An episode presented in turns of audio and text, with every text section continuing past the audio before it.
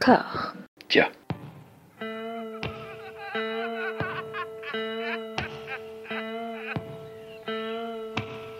And now for something completely different. Would you like to talk about the meaning of life, darling? Sure, why not? Philosophy for two? Right. Provided the movement never forgets that it is the inalienable right of every man or woman or woman to rid himself or herself or herself. Agreed. Thank you, brother or sister or sister. Where was I? I think you finished. Oh, right. I don't want to talk to you no more, you empty-headed animal food trough whopper. I fart in your general direction. Your mother was a hamster and your father smelt of elderberries. Bonjour et bienvenue à toutes et à tous dans Discordia, le podcast qui tente d'aplanir les débats qui rongent la pop culture de l'intérieur dans une conversation apaisée. Il va, si, il va y avoir débat, il va y avoir débat. On va surtout faire un espèce de d'énorme dossier sur un pan euh, assez peu connu du, du cinéma d'horreur euh, asiatique en l'occurrence. C'est une idée de qui nous vient de, de, de Jérémy. Quelle drôle d'idée, Jérémy. Qu'est-ce qui s'est passé? Pourquoi nous parler de ces films-là, de cette période-là euh? Parce que je suis un peu fou déjà. Je pense qu'on le sait. Mais euh, alors, le, le, la vérité, c'est que euh, c'est une période euh, du, du, de l'histoire du cinéma hongkongais en fait dont on parle pas. Je, je trouve. Mm. Je suis, alors je prétends pas du tout être un spécialiste du cinéma hongkongais en général, mais c'est vrai qu'on n'en parle pas et il y a quand même un paquet de films. Et pour situer, c'est une période qu'on qu'on va joliment appeler la pré-catégorie 3 parce que il n'y a pas d'autre terme, puisque la catégorie 3 est quand même euh, assez, euh, assez débattue, assez discutée. Bah, on a pu le voir récemment euh, chez nos collègues de, de Jumpscare d'ailleurs. Tout à fait. Avant ça, chez euh, le PIFcast. C'est une catégorie de la censure chinoise qui est arrivée à la fin des années 80 et qui a donné cours euh, par devers elle, malgré elle, à son corps défendant, j'ai envie de dire, à toute une euh, flopée de films complètement euh, fuckés de la tête. Mais il y a eu effectivement, dix ans avant, des, des prémices qui couraient. Et oui. Voilà. Et, et c'est vrai, ouais, pour euh, j'ai compulsé un des rares bouquins internationaux qui en parle, à savoir Mondo Macabro de de, de Pete Ah, Toms, qui oui. est un peu voilà un parcours à travers diverses cinématographies un peu étranges.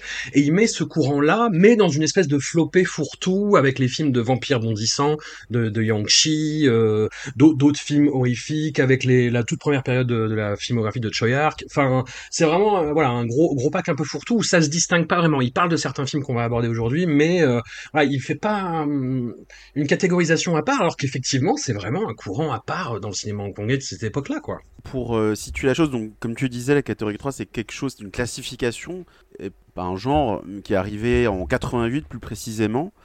Et en fait, entre le début des années 70, plutôt milieu, et le milieu des années 80, il y a eu en effet déjà pas mal de films d'horreur hongkongais. Je pense qu'on est autour d'une euh, entre une quarantaine et une cinquantaine de titres, dont beaucoup ont été produits par la Shaw Brothers, ce qui peut être surprenant parce que c'est vrai qu'on on les connaît surtout par leurs classiques comme euh, Les Rondelles de la, la 36e Chambre de Shaolin, euh, enfin tous ces films d'action, de, de, de combat, et on se doute pas trop qu'en fait il y a eu beaucoup de choses aussi à côté. Et la vérité, en fait, c'est qu'on ne parle pas vraiment de cette période du cinéma hongkongais pour une raison qui est très simple, parce qu'en fait, c'est des films qui sont pas vraiment sortis de leur pays. Moi, personnellement, je les ai découverts, je pense, à la fin des années 2000, parce que certains, qui étaient du coup produits par la Shaw, sont sortis dans des collections bah, Shaw Brothers, en fait, mais vraiment de manière très discrète.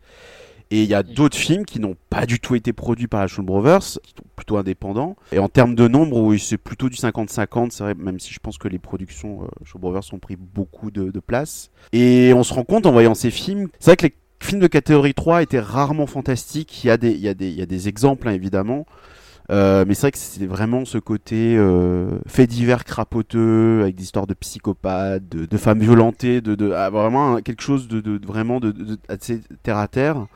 Et là, en fait, c'est plutôt, on est plutôt dans un domaine qui touche à la magie noire avec beaucoup de films fantastiques, mais il y a aussi eu beaucoup de films qui ne le sont pas. Et on se rend compte bah, que, en fait, les, les, les, les, les Hongkongais n'ont pas attendu euh, la catégorie 3 pour être fous pour ne avoir aucun respect pour les femmes, les enfants, les animaux, pour euh, montrer des choses que d'habitude on se retient de, montrer. Même si on va revenir dessus, mais c'est vrai que c'est voilà le, le mood. Il y a des choses qui vont revenir dans la catégorie 3 et en même temps il y a quelque chose, en particulier en termes de esthétique, qui est très différente de, ce qu'on va voir plus tard ça mange un petit peu à, à plein de râteliers différents, c'est-à-dire qu'on bah, on, on, va, y revenir, mais c'est vrai que le, la critique tarte à la crème qui revient sur beaucoup euh, de ces films-là, c'est là une influence européenne et en particulier de Bava. Il y a l'influence de, des films de sorcellerie et de magie noire euh, bah, du sud-est asiatique. Hein. Il, y a, il, y a, beaucoup de, de connivence et de recoupement avec le cinéma indonésien d'horreur de, ces, de, ces mêmes, de cette même période, fin des années 70, euh, début 80. Il y a quelques emprunts cosmétiques à Hollywood, mais vraiment discrets. Ouais, mais avec une identité 100% hongkongaise. Enfin, c'est très bizarre. C'est ça mange un petit peu partout et en même temps, ça, ça crée quelque chose de singulier. Jérémy, c'est euh, ton sujet, c'est ton émission et c'est toi qui as choisi notre compère en fait en disant euh, il n'y a qu'une personne pour relever ce défi, c'est Hélène. Comment ça va, Hélène? Eh ben ça va très bien, merci. C'était logique de, de réunir toi qui, qui est quand même euh, très, très friand de cinéma asiatique et Hélène qui, quant à elle, est plutôt une spécialiste du cinéma extrême. C'est trop gentil. Et alors, sur une échelle de l'extrémité, on est où, Hélène? Est-ce que ça va? Est-ce que tu nous en veux à des degrés divers ou... Non, pas du tout, je vous en veux pas. Bah, comme, comme je disais en off, hein, j'ai effectivement plutôt l'habitude de, de, regarder des films un petit peu énervés.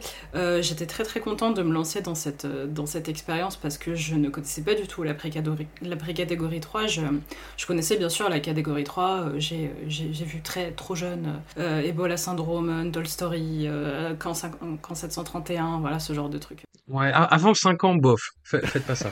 Hélène, Hélène est une ouais, professionnelle, bof. voilà. Ces cascades ont été réalisées par une professionnelle, ne faites pas ça chez vous. Voilà. Quand vous êtes venu me chercher en mode, ouais, on, on veut faire un truc là-dessus, j'ai vu les films, je, je, je n'avais rien vu. Euh, j'ai mmh. tout vu pour cette émission, faut le savoir. J'ai bouffé tout le corpus pour cette émission et j'étais là, bon, allez, c'est parti. J'ai fait aucune recherche, je me suis lancée à fond dedans. Euh, j'ai pris la liste, j'en ai pris un, je me suis lancée dedans et j'ai fait, allez, c'est parti. Et j'étais très très contente de découvrir un petit peu tout ça parce que c'est un cinéma auquel je suis en fait pas du tout habituée. Il y, a plein de choses qui m'ont surprise, qui m'ont euh, qui m'ont fait rire. J'ai beaucoup ri, j'ai beaucoup beaucoup ri. Euh, il y a, vraiment euh, y a vraiment de tout, il y a vraiment de tout. Euh, et j'ai vraiment beaucoup beaucoup aimé euh, beaucoup aimé découvrir tous ces films là parce qu'il y en a 9, 10 et 10 et je suis très très contente d'en parler avec vous aujourd'hui. Très bien, on n'est pas entré dans le vif du sujet encore, mais bon, au bout de 7 minutes d'enregistrement, on n'a pas parlé des films en détail. On a évoqué euh, la catégorie 3, le fait que c'était un petit peu ouh, licencieux, crapoteux. Là, euh, j'ai envie de mettre euh, de trigger warning de points tous.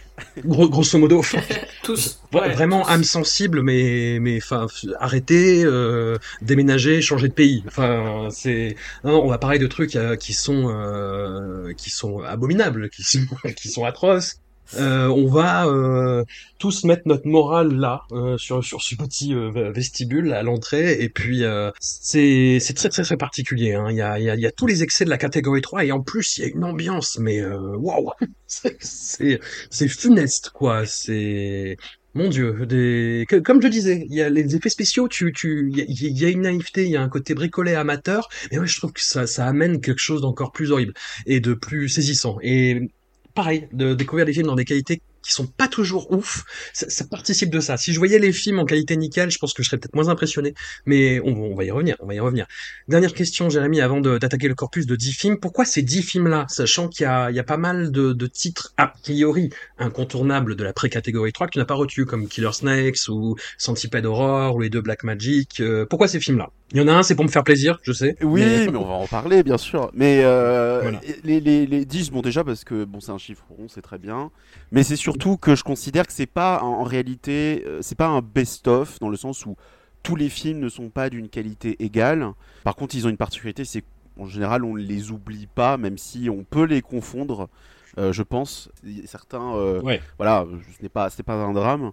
Mais par contre, j'ai choisi ce film-là parce que pour moi, ils représentent tous une facette du pré-catégorie 3 et que euh, bon malheureusement aussi il faut faire des choix sur comme je disais sur une quarantaine de films bon il euh, y en a que je n'ai pas mis dans la liste qui sont bien dont je vais parler globalement ce sont pas tous des grands films euh, mais pour moi, voilà, ils avaient, ils ont tous quelque chose, ils disent tous quelque chose euh, de la Precategory 3, et j'ai pas, euh, comme j'expliquais en off, j'ai pas fait de, de, de classement.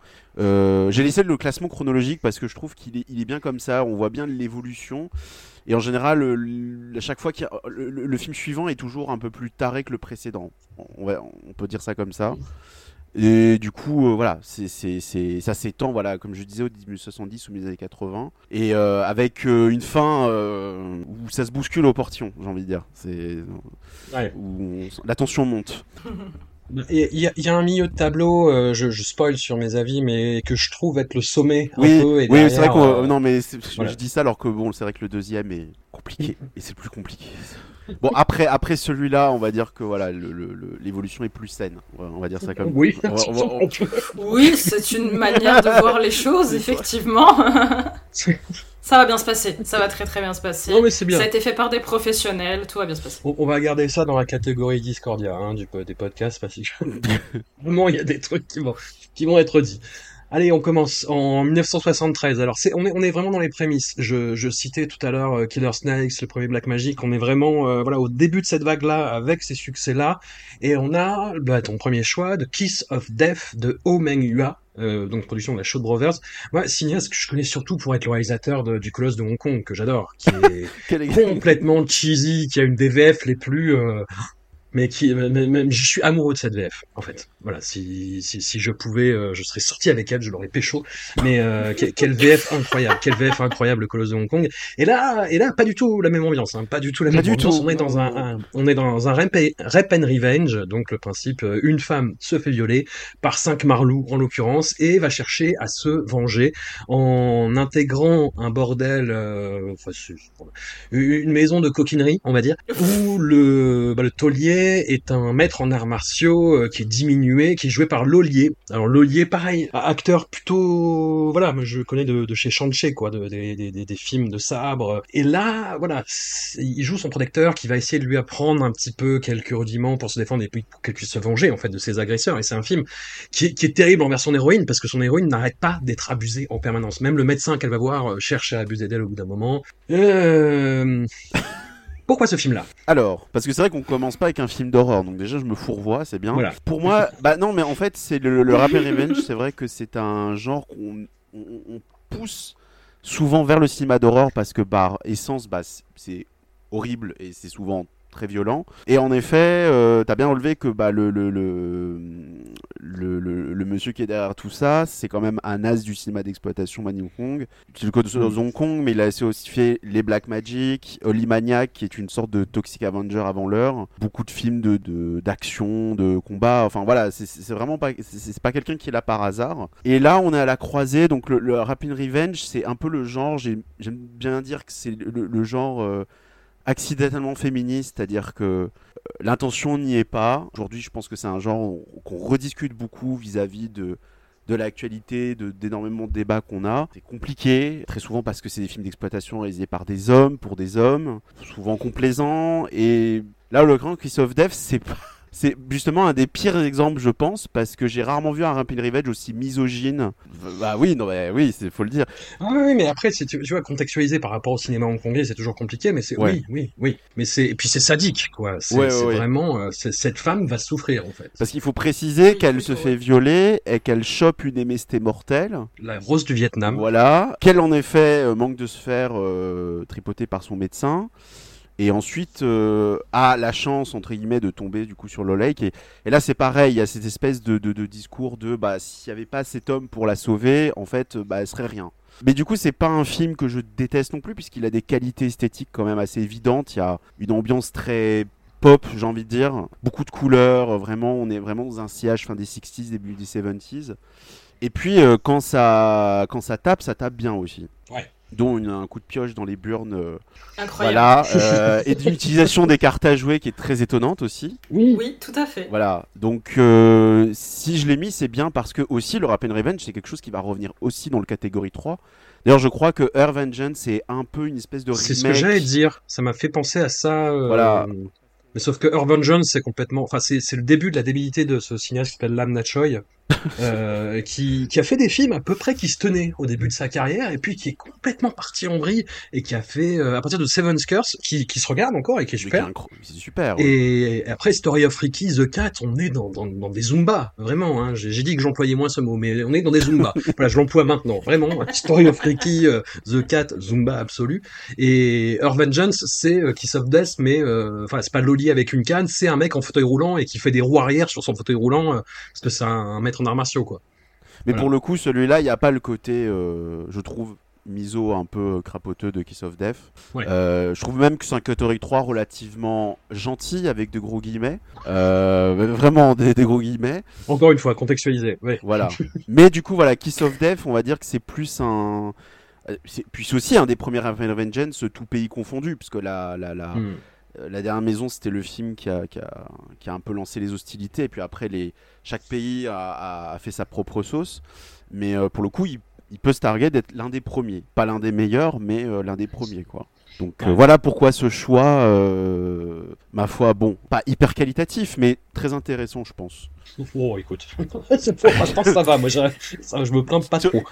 Hélène, quid de The Kiss of Death? Et bah exactement en fait ce qui est dédié à de tous ceux du corpus, c'est pas celui qui m'a plus marqué si ce n'est par ses choix effectivement artistiques, les couleurs, l'utilisation des couleurs est assez euh, intéressante. Il y a des très il y a des scènes, des très belles scènes en fait qui me restent en tête. euh, notamment il y a une scène avec une espèce de tournage de porno, je crois, c'est. Et, et tout est plongé dans, dans une espèce de forcément lumière un petit peu euh, rougeâtre, fuchsia et tout. Et euh, donc c'est surjoué à mort, il y a des gémissements partout, faut pas regarder ça en plein milieu de ton salon, bref. Et il y a, y a, y a, ces, y a ces, ces, ces types de plans qui aujourd'hui sont devenus effectivement très très très bateaux, où on voit le reflet de ce qui se passe dans, euh, dans l'objectif des caméras et ce genre de choses. Et il y a un jeu, je trouve, sur les, lumières qui est vraiment très très intéressant pour un film des années 70. En fait, c'est fait avec très peu, très peu de choses, et en fait, ça se prend pas tant au sérieux que ça, et je trouve que c'est ce qui rend le film assez intéressant en fait. Euh, cette utilisation des couleurs est vraiment, euh, vraiment très chouette, ça fait, ça fait vraiment des scènes sympas. Euh, la, scène de, la scène de la pioche notamment, elle est précédée de, ces espèces de plans un peu... je sais pas trop comment dire, je, me- souviens de, ce- de cette actrice dont le nom m'échappe là tout de suite, qui, est- sublime, dans son grand manteau blanc, et, qui, va aller lui casser la gueule, et, et c'est, tout noir autour d'eux, et elle est assise sur la caisse, et, et tu sens, tu sens qu'il va se passer un truc, tu vois, t'as la tension qui monte tranquillement, mais tranquillement, tu vois, tranquille, tranquille. Et après, ça s'arrête plus. Et, je trouve que euh, euh, c'est pas le meilleur du corpus, c'est, pas le plus oubliable non plus, cela dit, mais euh, ce qui, ce qui m'a marqué, c'est, euh, la créativité, en fait, qu'il y a dans, dans la plupart des, des, des choix des scènes, et puis des, des, armes, enfin, c'est, incroyable l'histoire des jeux de cartes, c'est con, c'est kitsch, mais c'est, moi j'adore. J'adore, j'adore, elle rivalise d'ingéniosité pour, euh, pour se venger. Il y a un côté où elle va apprendre un petit peu. euh, Il y a ce côté en même temps très tragique euh, de, cette, maladie qui, la touche et qui, va la bouffer. Et, en même temps, ce côté, bah voilà, puisque je suis, je suis promise qu- quasiment à la mort, autant, autant tout tenter euh, pour, euh, pour me venger. Et c'est vrai qu'il y a tous ces passages dans l'espèce de, de bordel slash bar slash resto, on sait pas trop ce que c'est, et qui, sont pleins de couleurs et tout. Enfin, c'est. les couleurs sont incroyables en fait. Je les trouvais vraiment, d'un point de vue étalonnage et euh, purement technique, très qualitatif pour, euh, pour un film des années 70, euh, dont c'est pas l'argument principal en fait. Finalement, on pense pas que c'est l'argument principal. Donc, euh, moi j'ai bien aimé. On se lance dans les choses sérieuses, il reste encore deux trois distraits en fait euh, qui n'ont pas, enfin qui commencent à se sentir un petit peu bizarres par rapport à tout ce qu'on a raconté sur le premier. Là, je vous dis, euh, ba- barrez-vous, franchement, barrez-vous. On va, on va faire. Mais ouais, franchement, hein, on fait un petit saut dans le temps. Donc, euh, comme je l'évoquais plus ou moins, il y avait quelques films qui sont, qui étaient, qui sortaient autour de Kiss of Death, qui étaient plus ouvertement fantastiques, horreur. Et là, on n'est pas encore dans, dans ce domaine-là. Mais par pas. contre, on est dans l'exploitation. Enfin, je, on peut en discuter, hein, mais euh, Oui, bien sûr. voilà, on tombe sur un réalisateur que je considère comme un ennemi personnel. pour employer les grands mots. Non, c'est euh, Tu Fei Mu, qui est un réalisateur euh, chinois, en l'occurrence, qui est l'auteur du, du premier film, qui a- enfin c'est ça, en tout cas c'est ce que la légende dit, qui a été catégorisé euh, catégorie 3, c'est le, le terrible Man Behind the Sun, alias euh, Camp 731, qui relatait, reconstituait des, des, des horreurs dans, dans, dans un camp de concentration euh, où les, les prisonniers étaient vraiment euh, sou- soumis à des supplices avec des scènes dégueulasses d'autopsie de, gamins. Vous voyez la scène de, dans, dans, dans le dernier Cronenberg, la Crimes of the Future, franchement de la petite bière. petite bière Ah, à côté de complètement. Behind the Sun. Et Lost Souls, c'est un film qui donc précède Man Behind the Sun de, de 8 ans, mais qui est tout aussi... euh, voilà, à la fin du film, j'ai envie de dire, mais va chier, va chier. Enfin, c'est... c'est euh... Alors après, c'est- intéressant d'un d'un point de vue euh, contexte, encore une fois, c'est-à-dire qu'on a beaucoup dit que la catégorie 3, c'était euh, l'expression d'un inconscient, d'une peur, d'un énervement, d'une colère par rapport et d'une incertitude par rapport à la rétrocession qui approche, par rapport à l'aspect politique des choses, par rapport au ressenti euh, des Hongkongais qui, qui sont euh, séparés entre deux identités. Et là, c'est un film qui dire qu'il traite ces questions-là, c'est lui faire trop d'honneur, je pense. Mais c'est un film qui aborde le sujet, c'est-à-dire euh, qui, qui nous présente en fait des immigrants euh, chinois de, de Chine continentale qui euh, essayent d'aller à Hong Kong et qui sur le chemin en fait sont récupérés par des salopards qui vont les sadiser.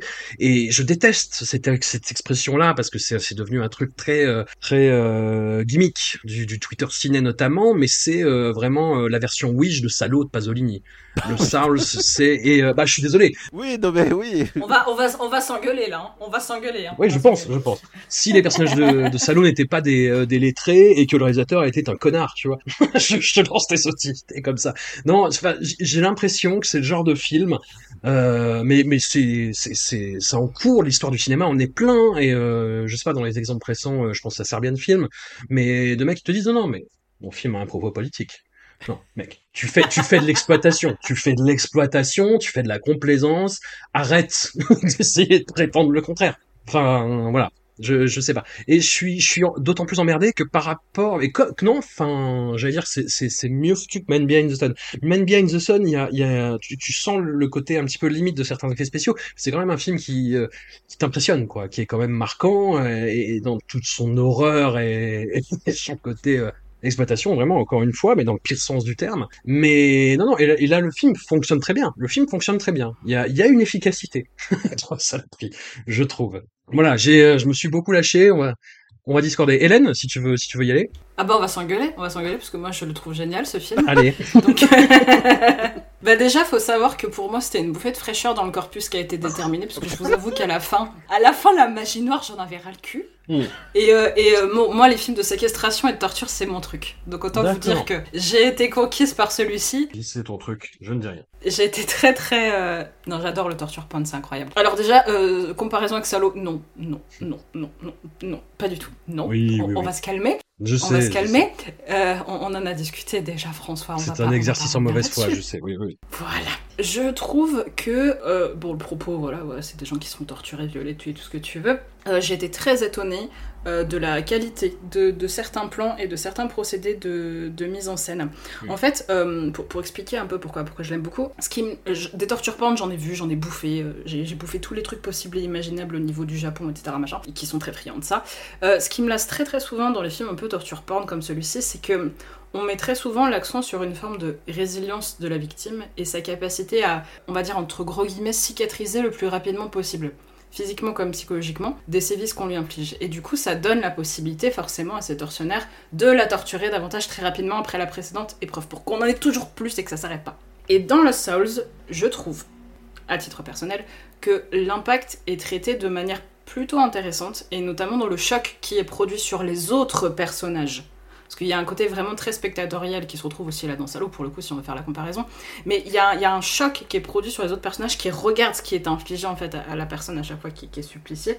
Et euh, je pense notamment à cette scène de, la torche humaine qui est longue, mais longue et qui est incroyable, enfin je trouve qu'elle est incroyable, et en fait, on a un personnage qui se fait brûler vif et tout. Et à la fin, on a ce plan terrible avec le visage calciné du personnage qui est en amorce du plan, et un autre personnage féminin qui est sa sœur, je crois, qui est en larmes, qui a poil et tout, et qui vient la prendre contre elle pendant que tous les autres, avec de la paille sur le sgeg, se rapprochent et qui sont tétanisés par la violence de la scène. Et en même temps, il y a cette espèce de curiosité morbide en mode putain, ça peut aller jusque-là. Et du coup, je trouve que la façon de traiter le personnage féminin dans ce film est super intéressante. Il y a des scènes où il y a du suspense quand ils s'enfuient dans le van et tout, qui sont rattrapés par les douaniers, et que la fille elle se sacrifie pour laisser partir le dernier mec. Il y a un retournement de situation désespéré à toute fin où le gars il croit qu'il va être riche, il s'imagine un Eldorado incroyable, il se retrouve dans un bidonville dégueulasse, et il y a un panoramique terrible qui passe du bidonville au building, et ça finit comme ça. Et bon, de là à le mettre au niveau de salaud, je suis désolée, il y a un moment faut doser, hein, le sous-texte politique est pas si prononcé, voire pas du tout, mais perso je vais en garder un très bon souvenir, j'aime beaucoup ce film. Ça a été une de mes plus belles découvertes du corpus. voilà, ça c'est fait Bim Engueulez-vous avec le mur, comme ils disent les Anglais, j'adore ce film. Jérémy. Ça m'étonne et en même temps ça me surprend pas. Je me suis dit, bah forcément, c'est le plus extrême de tous. Oh, ça va. Bah, euh, techniquement, oui, puisque là, du coup, on est, comme tu dis, on n'est plus dans le délire de magie noire, on est vraiment un truc très à terre à terre. Mais c'est vrai qu'on est. euh, moi, je, je- je suis très partagé sur le cinéma de Toonfeimu parce que, oui, comme, comme disait François, c'est. Euh, j'ai un argument politique, mais je fais des exploitations. Enfin, surtout la manière dont il, il se complaît, dans la manière dont il monte les nudités. Enfin, c'est, c'est- on sent qu'il y a quelque chose n'est pas clair. La, la personne qui est derrière la caméra n'est pas claire du tout. Et d'un autre côté, on a une espèce de survival qui est épuisant et auquel on croit en fait. C'est, c'est, c'est- c'est- c'est- c'est- Oui. c- ce qui le rend d'ailleurs, je pense, d'autant plus difficile à regarder. Euh, euh, moi, j'ai une pensée pour la scène de la table humaine. Bon, c'est, vraiment. euh, j'ai rarement vu euh, une scène aussi horrible au cinéma, mais ça ressemble à aucun autre film, je pense, de, de la pré-catégorie 3. Ça ressemble à aucun autre film, je pense, de même de cette époque. Il y a- il y, a vraiment quelque chose de, de profondément sale. Et comme tu dis, la réalisation est pas. Le, le- le film ressemble pas. C'est peut-être ça aussi, la- la- la- la- ce qui est compliqué, c'est que, tu regardes un film de Nazisploitation, tu n'y enfin les films Mm. de Nazisploitation de l'époque, c'est des gros aides auxquels on- tu crois pas un seul instant. Ouais, Euh, c'est du, enfin moi je vois ça comme un peu les, les, les BD quoi. C'est Tu te marres dedans, là tu te Ouais. marres pas du tout. C'est vraiment, non, euh, non, non, du tout. il y a vraiment quelque chose euh, qui te prend. euh. Donc euh, voilà, c'est c'est compliqué, mais ravi que tu, tu, tu aies pris euh, l'expérience. euh. Ah non, j'ai kiffé. Vraiment, j'ai kiffé. Je trouve que ouais, c'est un, c'est un film très, euh, très cru, très net. Et voilà, ça cherche pas à faire effectivement. euh, de, Ah, ça fait pas de cadeau, non. bah, de la série. Voilà, ça fait pas de cadeau. Et je trouve que c'est c'est super intéressant dans le sens où effectivement il se détache un petit peu de, de tout le reste. Je me suis dit, putain, si ça finit bien, ça va me faire chier. Et euh, ça finit pas bien. Oh, mais ça peut pas finir pire, hein, Ça- mais ouais. Oh, si, ça pouvait finir pire. Mais là, franchement, j'ai trouvé. Enfin, ouais, j'ai trouvé. euh, je pourrais en parler des heures de film, mais on en a d'autres dont il faut parler. Mais euh, bon, de là, le comparer à Salo, non, faut pas exagérer. Par contre, effectivement, il y a des scènes euh, effectivement de sévices qui ont été rarement vues au, au- au cinéma. Je, je- Ça, c'est clair. Ok, film suivant. Bon, on s'expose à une discorde aussi, mais c'est c'est Oui. c'est- c'est un film que j'aime bien, mais qui fait un peu extraterrestre dans le corpus, mais que t'as mis pour me faire plaisir, donc euh, je vais je vais pas. Euh, pour d'autres raisons aussi. tu- Oui, oui, oui, non, non, mais après ça se recoupe. Ce film, c'est Histoire de cannibale de Choyark, la, le second long métrage de Choyark après euh, Butterfly Murders et juste avant euh, L'Enfer des armes qui sort la, la, la même année. Et on est dans le, ouais, le- le- la transition parfaite entre les deux. C'est-à-dire qu'on est sur un objet mais déconcertant qui va d'un d'un genre à l'autre, parfois dans la même scène, très branché euh, ku- kung-fu euh, au début, et après ça vire vers l'espèce de comédie villageoise avec des bouts de gore qui sont pas les plus impressionnants du corpus, hein, il faut le dire Non, très très honnêtement. Mais c'est un film qui va à toute allure, qui frôle le bon goût sans jamais y tomber, selon cette expression que, que, que j'aime bien, et, et qui est euh, com- complètement, euh, voilà, com- complètement fou, quoi, complè- complètement décérébré, et qui se finit sur un des plus beaux plans de fin euh, de l'histoire du cinéma, qui sera sûrement, non, je sais pas si je pourrais la mettre en, en miniature d'épisode, M'étonnerait. mais ouais, ouais, ça m'étonnerait aussi. Mais euh, voilà, moi je, je me suis gardé pour la fin et euh, là la bouffée d'oxygène a été plus là, même si je suis tout à fait conscient que c'est un film qui est beaucoup plus léger et oubliable, mais qui a son importance quand même dans la filmographie de Choyark. Ça montre son, énervement et son envie d'en découdre à l'é- à l'époque, vraiment de jouer avec tous les genres et euh, de les dynamiter de l'intérieur. C'est un film que, bah, que je regarde avec distance en fait. J'observe surtout les intentions qui me semblent marrantes et que j'aime bien parce que j'aime bien ça chez euh, chez Choyark, mais euh, je, sais que c'est un petit objet mineur entre guillemets, mais qui me plaît beaucoup. Bah, c'est ça. Enfin, je veux dire, euh, je pense que d'ailleurs, il est probable que euh, c'est le film du corpus que peut-être les, les, les, les gens ont le plus la subtilité d'avoir vu, puisqu'il était dans, la- dans le fameux coffret La trilogie du chaos, où il y avait euh, du coup ces trois premiers films. Et j'ai beaucoup hésité parce que L'Enfer des Armes est vraiment un grand film pour le coup, et il aurait pu avoir sa place, mais comme il il dévie un peu vers le film d'action, polar, mais c'est un film qui fait pas de cadeau non plus. Hmm. J'ai mis Histoire des cannibales, bon déjà, en, en effet, un peu pour te faire plaisir, je me suis dit, on va lui donner une petite respiration. Mais c'est surtout que c'est un film, alors moi c'est pas un film que j'adore, c'est, c'est, euh, là je l'ai revu et j'en avais un bon souvenir et en le revoyant, je... je- Bon après, euh, c'est, c'est mentir de dire que la, le, le comique hongkongais est d'une grande finesse. Il y a des trucs très compliqués, hein, le, le, le, le, le- le drag queen, euh, voilà, qui veut violer à peu près Ouais, tous les ouais, bah. personnages. Bon, c'est... C'est vraiment Canni- bah, Cannibal Holocaust qui rencontre Max Pécasse, quoi. Euh, euh, mais, euh, mais il y a déjà un cinéma de l'épuisement, déjà une espèce d'énergie euh, qui, moi, parfois, ne fonctionne pas. euh, ça, ça dépend des, des moments. Un petit peu de gore, en effet. On a plus, en fait, le, le film renvoie une image. Il y a un contraste très étrange entre l'atmosphère qui, qui, qui, qui est assez déplaisante et les personnages comiques. On a l'impression que ces personnages comiques sont paumés finalement dans un, dans un vrai film d'horreur, quoi. D'ailleurs, c'est pas impossible qu'il ait beaucoup pensé au bal des vampires en faisant le film parce qu'il y a aussi ce l'idée de fin aussi qui est quasiment la même et euh, cette idée voilà de, de, de, de, filmer enfin de, faire un film d'horreur à la fois premier degré mais en y injectant des espèces d'esprit très cartoon C'est une des hypothèses de, Pete Toms dans Mondo Macabro. Il dit que euh, le film de Polanski, donc Le bal des vampires, a beaucoup infusé le, bah, la comédie horrifique euh, hongkongaise, qui était un genre émergent et qui a vraiment explosé à ce moment-là. Et y compris les films de vampires bondissants, euh, l'exorciste chinois, tout ça. Mais justement, pour moi, c'est le film qui va faire. Il y en a peut-être d'autres à cette même époque, je, je, je le sais pas malheureusement, mais en le revoyant, je me suis dit, c'est marrant, c'est vraiment ce qui va annoncer alors, euh, ce qu'on appelle aussi la Ghost Kung Fu comédie, mais je pense qu'il y a un terme un peu moins barbare pour ça, qui va arriver en fait progressivement au début des années 80 avec les Mr. Vampire, Exorcist chinois. Et j'ai eu l'impression que ces films-là, ce sont ces films-là qui ont un peu éclipsé les films d'horreur hongkongais, parce qu'au début des 80, il va commencer à en avoir de moins en moins. Et ça va prendre le relais. Je pense aussi que c'est tout simplement parce que bah, c'est des films plus grand public qui sont peut-être plus susceptibles de, mieux marcher. Mais euh, il y a déjà ce, côté, parce que ce que j'aime beaucoup dans les Ghost Kung Ghost Fu comédie, c'est aussi ce côté, euh, on croit à l'univers en fait horrifique et fantastique, et en même temps les personnages, euh, personnages de, de, de pur cartoon quoi. Donc Ouais. euh, pour moi, il y a une amorce en fait de ce cinéma-là, et il y a un autre film que, que, que j'aurais pu mettre aussi dans la liste qui annonce encore plus ce qu'allait devenir la Ghost Kung Fu comédie, c'est The Trail de Ronnie Yu. euh, qui est Ouais. vraiment très très bien, euh, où là on a vraiment des zombies, un zombie vampire avec des... Mais je l'ai pas mis tout simplement parce que... bon, parce qu'il est... Histoire de cannibale est quand même beaucoup, un peu plus horrifique. Mais voilà, on sent que le vent tourne, on est passé aux années 80, et c'est peut-être aussi pour cette raison que la catégorie 3 va commencer à tout donner maintenant, enfin la pré-catégorie 3. Mais Histoire cannibale, oui, je, je le vois vraiment comme une curiosité, comme une- aussi bien dans la filmo de Tchoussar que euh, dans, dans, dans cette période-là, en fait, euh, du cinéma de hongkongais. Alors moi j'ai une question. Il Ouais. y, a, y a genre un genre de film où c'est que des films comme ça? Non mais je veux savoir. Genre il y a plein de... y a... C'est vraiment un genre... Non parce que j'arrive en fait. C'est incroyable. J'ai adoré ce film. Euh, faut savoir que je suis vraiment une spécialiste en carton et que j'avais jamais vu de Tuyark de ma vie. J'en avais beaucoup beaucoup entendu parler et euh, j'en avais j'en avais jamais vu de ma vie.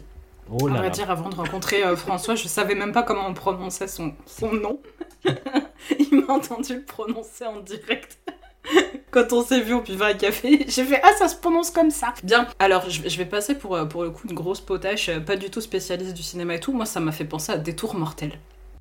Et Ouais. je me suis fendu la gueule tout le long, vraiment, parce que euh, le- la qualité de l'image est hyper vacillante. Je parle même pas de l'étalonnage, de l'éclairage, euh, qui essaye vaguement de vous faire croire à la multiplicité des lieux alors qu'il doit y avoir trois rues et une forêt. Mais euh, l'humour est fou. Et qu'est-ce que ça va vite, bon sang Hmm. Ça va super vite. On n'a pas le temps de s'ennuyer.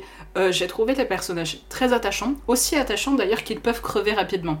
Et d'ailleurs, j'ai remarqué que plus ils attiraient la sympathie, en tout cas la mienne, plus leur mort était injuste, brutale et directe. Et donc j'étais très énervée.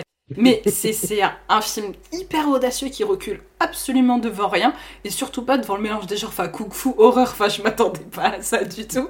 Et si vous me dites qu'il y en a plein d'autres des comme ça, mais c'est parti, j'arrive, je m'enferme chez moi, je regarde que ça en fait. J'ai trouvé ça génial. J'ai adoré, vraiment j'ai adoré. Il fait, il fait que des films comme ça ou pas? Euh, il fait un peu de tout, mais euh, il faut que tu regardes le, celui d'après, l'enfer des armes dont on parlait. Il faut, il faut que tu regardes le, le cut original bah, qui avait été sorti par HK Vidéo. Enfin, ils ont fait un montage à partir bah, du- d'une VHS. Bah, ça ressort chez Spectrum apparemment. Après, il a, il a pas dit s'il y avait la, la nouvelle, enfin la, la version originale ou pas.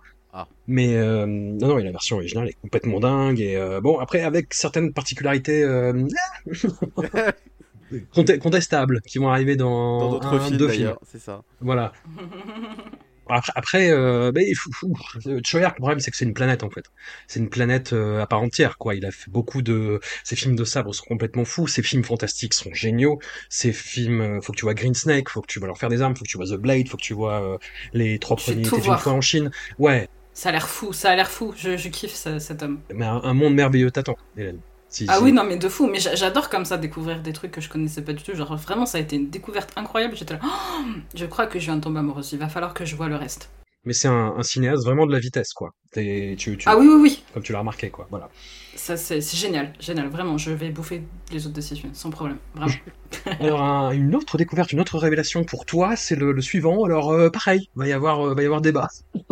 Ah bon Prochain, euh, Celui- Celui-là, je vous prends, mais quand vous voulez, je l'adore. non non, il, il est bien, mais euh, ouais, c'est là où j'arrive un peu dans mes limites par rapport à ce cinéma-là. C'est-à-dire que ça m'impressionne trop, c'est-à-dire que ça marche trop bien sur, sur moi. C'est Ah. Pourtant, c'est pas le plus. Enfin, je sais si, si- Ouais. si on parle de celui auquel je pense. ce Corpse Mania, Oui, du oh coup oui, de ah bah, Koichi Hung, D'accord. 1981. Oh, bien, bah, euh, non, mais faites pas les. euh, Je, me faites pas, euh, j'ai fait le Vietnam, tout ça. Non, mais calmez-vous. Euh, oh, Cor- Corpse Mania, euh, film dans l'absolu très. Euh, ah, j'ai- envie de dire Mario Bava parce que. euh, Ah oui, oui, oui, tu te. euh, bah, bah, les, bien les- les sûr. filtres colorés, quoi. Voilà, enfin les, les, Oui, filtres- oui. les lumières colorées plutôt. Les rebrumeuses, tout ça. Voilà, un, personnage de tueur mystérieux avec des, des, des, des étoffes euh, qui peuvent donner dans le fétiche.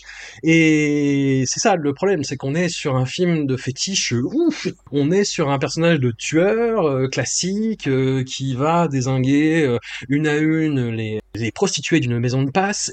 Et notre monsieur est nécrophile. Est nécrophile. Et d'où euh, des, des, des visions euh, de corps euh, morts, euh, rongés par les asticots, avec notre petit pervers pépère qui arrive derrière et qui fait en- ambiance ce soir. Et le, le, le film, comme je le dis, a trop bien marché sur moi. Et Pourtant, c'est soft. ah, c'est c'est c'est soft, oui et non, oui et non. T'as t'as c'est c'est- oui, on peut dire que c'est dans la suggestion, mais putain, mais quelle suggestion. Bah, disons que ça dépend de la sensibilité Ouais. précise que t'as sur un sujet précis. Là, pour le coup, je pense que c'est Ouais, vraiment très Nécrophilie, pas mon truc, pas Ouais. mon truc. Ah bon Euh, les films que j'ai vus m'ont laissé sceptique. Voilà, c'est voilà comme comme je le disais, le, le- j'ai conscience en plus que c'est c'est vraiment des euh, comment dire. Le le, le mec n'est pas un manchot dans la mise en scène, vraiment, mais Mm. il cède à plein de, de gimmicks et de tics qui marchent super bien. Qui marchent super bien. Pareil, c'est toujours les, la même rue, le même décor, le, Ah le, oui. le- la même, le même square, et euh, mais il met un petit peu de fumée là, il met euh, une lumière verte là, et, euh, et ouh, c'est complètement un endroit différent. Et, et ça marche parce que le mec est doué. Les acteurs sont pas fifou fifou, mais euh, il y, a, il y a une espèce de de spirale dans la folie quand même qui euh, qui surnage, il- il- surtout sur la fin, j'ai trouvé la, la révélation, tout ça, c'est n'importe quoi, mais pourquoi pas. Mais euh, oui, oui, oui, le, le, le film reste trop trop en tête pour être honnête. Voilà, c'est ça m'a ça m'a marqué. C'est euh, eh, je faisais pas Mais le C'est trop malin. bien quand c'est comme ça. Je faisais pas le malin devant. Voilà. Hélène, toi, ça a été une révélation. Encore une fois, la deuxième. C'est littéralement mon préféré, là vraiment pour le Allez. coup, c'est mon préféré de la sélection. J'ai vu le titre du film, je me suis dit, allez, on repart dans les délires, nécromancien, crade, c'est parti, on s'installe, on est bien. Pas du tout Mais alors, pas du tout Elle est belle sa pudeur. Non. Non, la première chose qui m'a surpris dans Corse Mania, c'est les costumes. Oui. Ils sont trop beaux. L'attitude des personnages est juste géniale. Tout le monde est bien fringué, tout le monde se tient bien, tout le monde a une attitude soignée, bien à lui, bien travaillée. Euh, celle qui joue la tenancière, je suis allée chercher comment elle s'appelait tellement elle m'avait marqué, qui s'appelle Tani Tiani. Elle est incroyable en tenancière de bordel avec ses robes, ses capes, sa cigarette au coin des lèvres. En fait, chaque personnage a, est un élément unique. En fait, ils sont pas interchangeables. Chacun a son type de jeu presque théâtral. Et en fait, au début, on sait pas trop où ça va. T'as la découverte du corps avec les asticots, t'as la scène où le gars vient jeter le bordel, t'as l'enquête qui se lance, et pouf, ça part en film noir et j'étais là, quoi. Et on part sur une espèce de giallo un peu chelou. Et il y a tout ce qu'il faut. Il y a le jeu des couleurs, les rues brumeuses. Il y a un petit sound design à, à- à des petits moments clés, des petits regards dérobés, des personnages qui sont livrés à eux-mêmes, qui, rentrent dans- qui se rendent dans des rues désertes. Il y a des vitres colorées. Il y a un sang rouge, peinture qui gicle sur les vitres. Il y a une enquête qui tient la route en plus, punaise. C'est ça le pire. Et t'as des cadrages qui font passer chaque lieu pour un lieu de meurtre potentiel. Moi, à la fin, je flippais à chaque coin de rue, c'était fou. Et en fait, il y a une scénographie qui fait des espèces de plans un peu, euh, un peu gigognes. Tu sais, il y a, y, des- y a- y a des plans euh, très profonds, en fait, en, termes de perspective. Et euh, je, pense notamment à celui où le gars, il vient, il vient dire qu'il veut acheter la, la, vie de- d'une des, d'une des filles. Et en fait, donc ils sont, ils, sont, ils sont à table et euh, il y a le, la porte qui est ouverte et tu vois ce qui se passe dans la rue. Et tu, vas, tu vois super loin. Et en fait, il y a plein de choses qui se passent dans un seul et même plan. Et je me dis, punaise, on est en 81, c'est fou en fait. Et je, je trouve que c'est. Enfin, il y a plusieurs niveaux de compréhension. Euh, comme si, en fait, et c'est hyper frustrant, euh, c'est une enquête et en fait, on te donne tous les petits éléments, genre direct. Et si tu regardes pas, en fait, t'es foutu. En fait, faut regarder le film plusieurs fois. Et franchement, je m'attendais pas du tout à ça. L'image est soignée. Il y a un discours plus ou moins sous-jacent sur le personnage du nécrophile euh, qui propose un petit peu plusieurs nuances. euh, qui change un peu de ce à quoi on pourrait s'attendre, je trouve. Voilà, pour tous ces éléments, moi, c'est vraiment mon film préféré du corpus. Jérémy, Corpse Mania. D'ailleurs, je percute que ce n'est toujours pas un film fantastique, donc c'est bien. Mais euh, pour le coup, c'est vrai qu'on est dans une réinterprétation de Jack l'Éventreur. Et c'est vrai que euh, le- film est complètement tourné en studio, ça pourrait faire euh, horriblement cheap.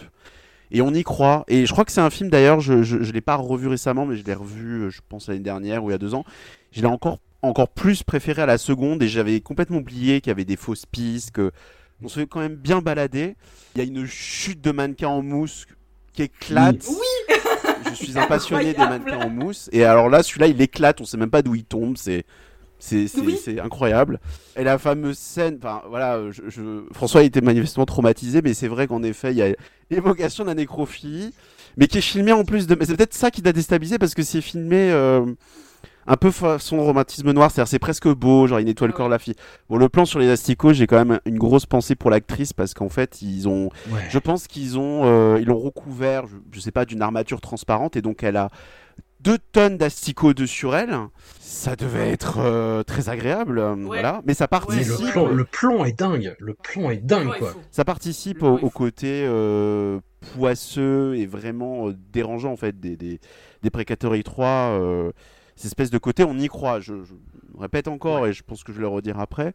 Mais euh, celui-là est vraiment d'une efficacité pareille. Je crois que c'est aussi un de mes préférés. Plus on est dans un, voilà, un thriller d'époque, euh, s- semi-giallo slasher, ça ressemble à. c'est assez unique. Et le, le, le, le mec qui a fait ça, euh, Jin Gong Kuei, euh, c'est un gros gros euh, spécialiste du genre parce qu'il a réalisé un autre film dont on va reparler après qui est peut-être l'un des plus hallucinants de la liste et qui a fait beaucoup, qui a fait les X, qui a fait euh, Killer Snakes, Bamboo House of Dolls qui est une espèce de mélange de Woman in Prison et de Nazi Spotation. Spirit of the Rape, enfin bon voilà, le mec n'est pas là pour n'est pas venu là pour rigoler, clairement. Et c'est un bon réalisateur aussi. Clairement, je trouve que c'est avec celui dont on va parler après, c'est potentiellement son meilleur. Parce que X, par exemple, est très très beau visuellement, mais euh, pas. Enfin, je trouve que hum, Corse Mania est, est curieusement peut-être plus surprenant. euh, alors qu'on est voilà sur des terrains euh, très si femme pour l'assassin, mais un peu replaudés quoi. Moi voilà, je, je- j'avoue que celui-ci, peut-être que tu seras pas d'accord avec ça, je trouve que pour commencer, c'est bien. Après, euh, tout dépend, tout dépend de votre euh, tolérance. Non, mais il n'y a, il y a aucun film pour commencer, c'est bien en fait. Soit t'y vas, soit t'y vas pas. C'est- ça. Il n'y a, il y il y aucun moyen de se mouiller la nuque devant ce genre-là. en fait. Il faut savoir que tu plonges dans une piscine de lave. hein. C'est voilà, Et, euh, se mouiller la nuque ne sert à rien. Est-ce que on est bon sur Corpse Mania? Est-ce qu'on enchaîne sur le suivant? Tout à fait. Alors ma foi, j'ai commencé par celui-là et euh... je sais pas ce que dire celui-là pour commencer? je sais pas.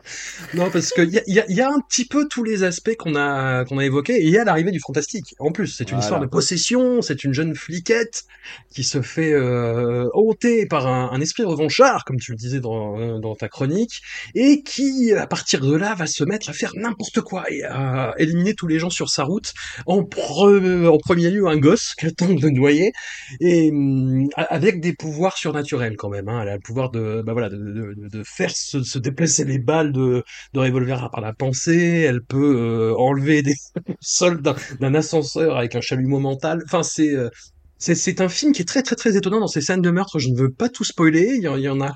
Il y a beaucoup de surprises dans ce film-là. Ça fait partie du délire. Hein. C'est. euh, Alors lui, comment Ah oui, d'accord. Bon bah ok, allons-y. Film assez bien rythmé, assez euh, assez marrant.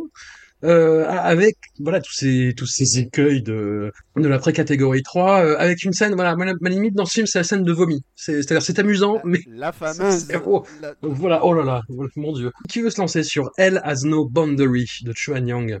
Je, je me lance parce que je l'ai Ouais. choisi avec le, le- le- en fait là on arrive vraiment à ce moment où il va y avoir que des films fantastiques avec de la magie noire avec de la possession et on sent qu'ils ont une marotte qu'ils ont on sent qu'il y a des trucs qui reviennent Ouais. Là on est sur une sorte de possession comme par hasard évidemment ce ne sont que les femmes qui sont possédées en général et quand Ouais. elles sont possédées, elles sont très méchantes. En effet, oui, euh, elle- le premier truc qu'elle tente de faire, c'est de. Je crois qu'elle elle, elle, elle- elle attaque le gosse avec un pic de barbecue et après elle essaie de le noyer. Voilà, c'est. Bon, elle réussit pas, mais bon, le, le, la, la scène est là quand même, elle existe. C'est clairement pas euh, mon préféré du lot, mais là, on voit, on commence à voir, on arrive dans les années 80. Alors déjà, je pense que dans les dans Eggs, dans Black Magic, il y avait déjà une tendance à, à faire vraiment à poser une esthétique euh, fantastique très forte avec beaucoup d'éclairage vert, rouge. Euh, et là, on retrouve ça. D'ailleurs, le vert euh, revient énormément. Je, je- peut-être. Oui. je- je- Ouais. possible- Surtout à la fin. voilà. Et il faut le dire aussi, le film, plus le film avance et plus c'est un bordel sans nom, même si je pense qu'il est encore très gentil par rapport à ce qu'on va voir après. Et, Oui, et oui, là, on sent une autre chose qui peut-être était là avant, mais de manière plus discrète, c'est le mauvais goût. Et je cite cette scène, je, je la cite quand même pour que les, les- les gens quand même se rendent compte. Et une scène où l'héroïne en fait et elle ne va pas bien, voilà, euh, se réveille en pleine nuit avec le crâne qui fume. C'est pas top. Donc elle, euh, elle, a, elle a des nausées, donc elle, elle, elle vomit dans les toilettes. Et comme son crâne fume, le seul réflexe qu'elle a, c'est de vouloir euh, se, se passer un coup d'eau. Mais comme par hasard, il n'y a plus d'eau. Donc quelle eau va-t-elle prendre? Voilà, je vous laisse, de, je laisse deviner. au- C'est c'est charmant. C'est une scène, euh, ouais, ouais, sympa. Tu te dis ah mais Écoute. ah mais ils vont filmer ça, ils vont ils vont montrer ça, bon. Et on sent qu'il y a, je sais pas, ils ont une obsession avec les, les fluides, les, les- la décomposition, Ouais. les asticots, le vomi, qui est qui est pas dans mes souvenirs tellement visible dans la catégorie 3, mais là oui, il il y, a un truc. Voilà, le film est pas trop mal. C'est vrai que c'est vraiment euh, vers la fin, il y a quand même des trucs quand même assez dingues. Je suis pas sûr de tout comprendre d'ailleurs, surtout qu'une fois que l'esprit commence à passer à être corps en corps. Mais il y a quand même Ouais. déjà des visions euh, assez, assez zinzin. Un jeté de cercueil en particulier, euh, avec Astico fourni, encore, encore une fois. Ah oui. Donc euh, voilà, c'est là où on, on- on- voilà, on commence, les, les, les, les ennuis commencent, le bordel de la magie noire commence. Hélène t'en es où avec la magie noire avec ce film? Et ben c'est le premier que j'ai vu. C'est le premier du corpus Bah, que tu j'ai vois. vu. Du coup, euh, j'ai bien aimé. Euh, c'est un film qui vraiment retourne le cerveau avec euh, avec toutes les bah, c'est toutes les scènes d'hallucination, d'espèce de, de possession en fait qu'il y a parce qu'à un moment donné, à la fin, tu tu sais plus ce qui relève de la réalité ou de la lue parce qu'en fait, il y a pas de frontière entre les deux. Et c'est tant mieux. La fin est psychédélique au possible, c'est incroyable. L'enquête est plutôt bien menée en plus, donc franchement, ça pète. Enfin, franchement, la scène du PQ est incroyable. Enfin, elle va rester longtemps.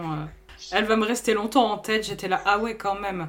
Ça a été mon, mon entrée en matière dans le corpus et je l'ai trouvé. vra- Franchement, franchement, pour commencer, c'est pas mal parce que franchement, franchement, ça va, c'est soft par rapport à tous les autres. Je suis désolée, c'est soft. Et ça, en même temps, ça te montre un petit peu tout ce que tu vas avoir si tu veux te farcir de la prix catégorie 3.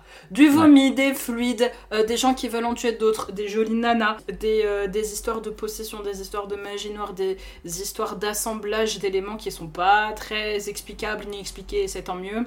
Des jeux avec des couleurs.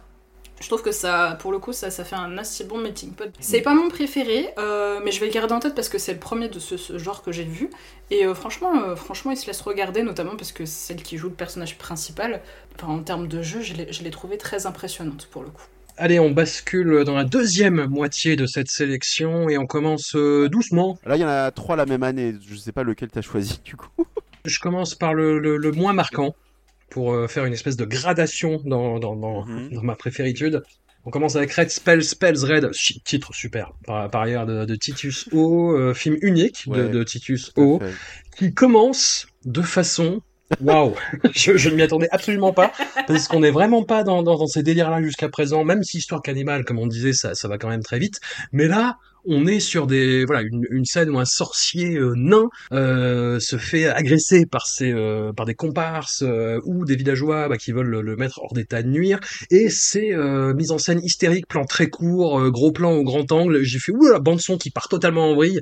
J'étais j'étais perdu. Et après on est sur quelque chose de beaucoup plus plan-plan en termes de, de réalisation. Ouais. ça se calme, ça s'énerve de temps en temps, et il y a une particularité, on est sur une fausse équipe documentaire qui va réveiller ce sorcier euh, fou furieux, avec encore des histoires de possession, et surtout, c'est le film qui se distingue par euh, ses morts d'animaux au plein cadre. Et euh, Ah. Hélène, est-ce que tu me défies en duel si je te dis que c'est un cannibal holocauste Wish, encore une fois?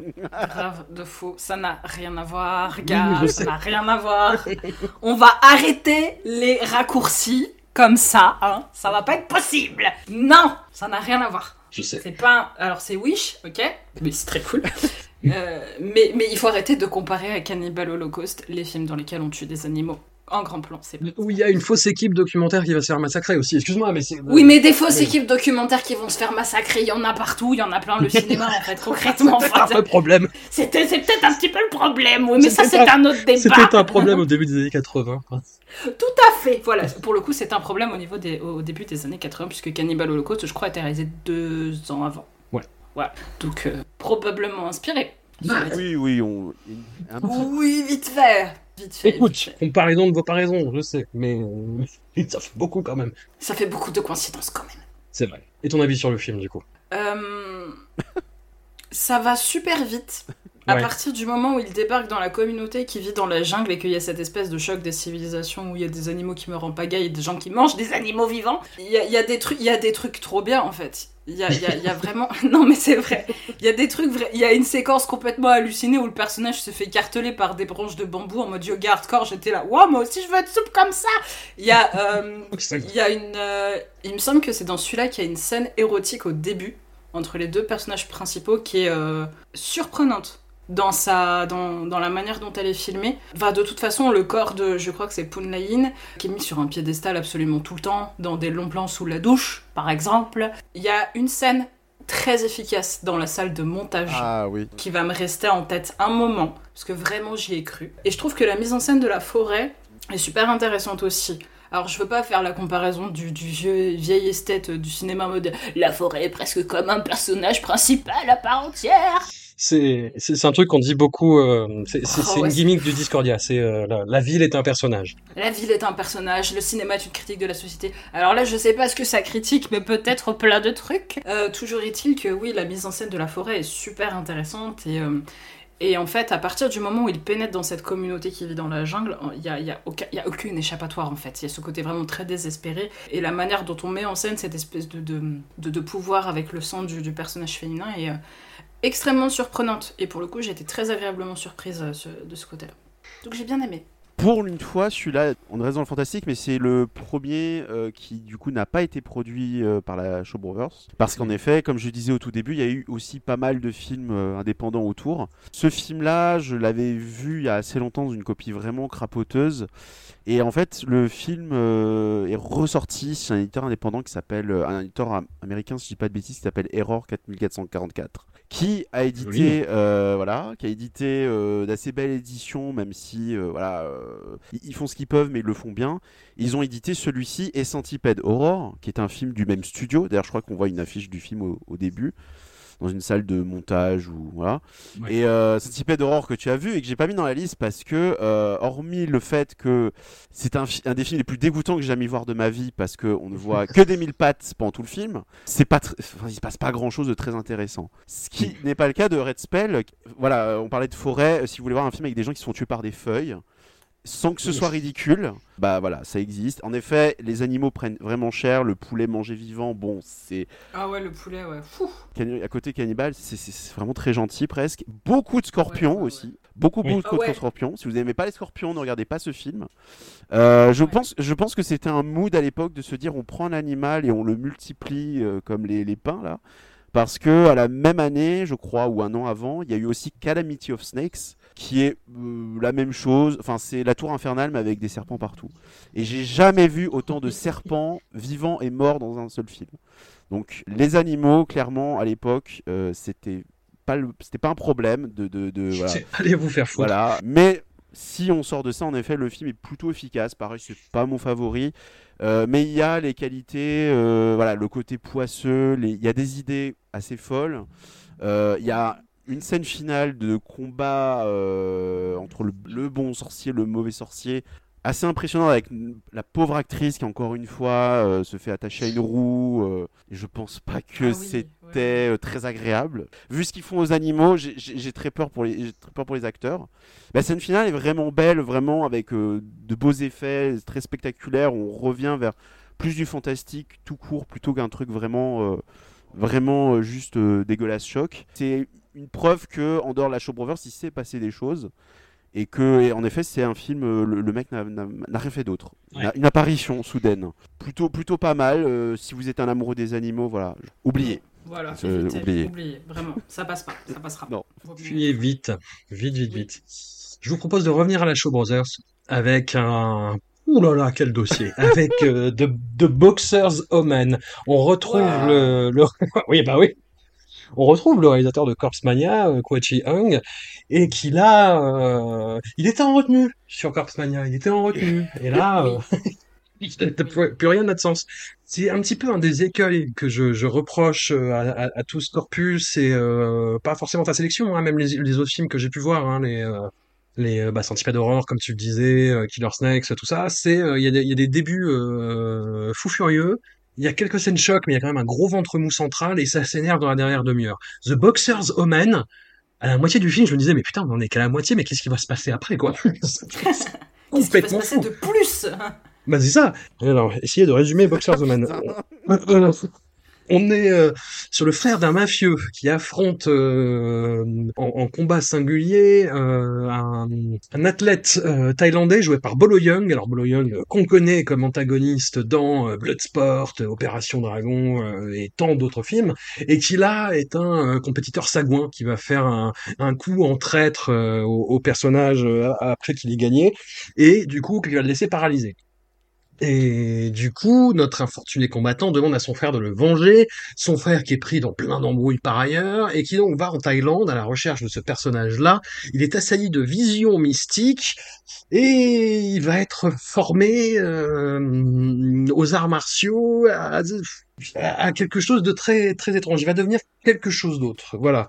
Et ce quelque chose d'autre va l'habiter et va le, le, le torturer et le- le- l'embringuer dans quelque chose qui dépasse et dans un florilège de bestioles dégueu qui sont incroyables. Le film, je l'ai vu pour le coup dans une belle copie parce que je l'avais découvert en, en oulala, ça, ça date, hein, en, VCD euh, vraiment de, qualité euh, médiocre. Et là, je, l'ai redécouvert en fait. hein. J'ai redécouvert le film et ses effets et euh, et on perd rien. En fait, on voit, on voit que, que, que certains trucs sont, sont, sont, des jouets, euh, enfin, on voit presque les fils, mais putain, qu'est-ce que ça envoie quand même, quoi? T'as des araignées à un moment qui sirotent du jus de serpent qui a été macéré, et le truc, tu vois que c'est cheap et que tu vois que c'est bidon, mais en même temps, ça marche. En même temps, ça, le- enfin, le film euh, marche, il y a des, il y a des incrustations sur l'écran, euh, enfin, des incrustations d'époque, c'est-à-dire vraiment des, des, des choses qui sont euh, limite coloriées à la même la pellicule, et c'est fou. Et le film est, est dingo pour l'époque, vraiment, et, et toujours aujourd'hui. C'est-à-dire que le film est complètement taré. Vraiment, ça, ça, ça, va dans,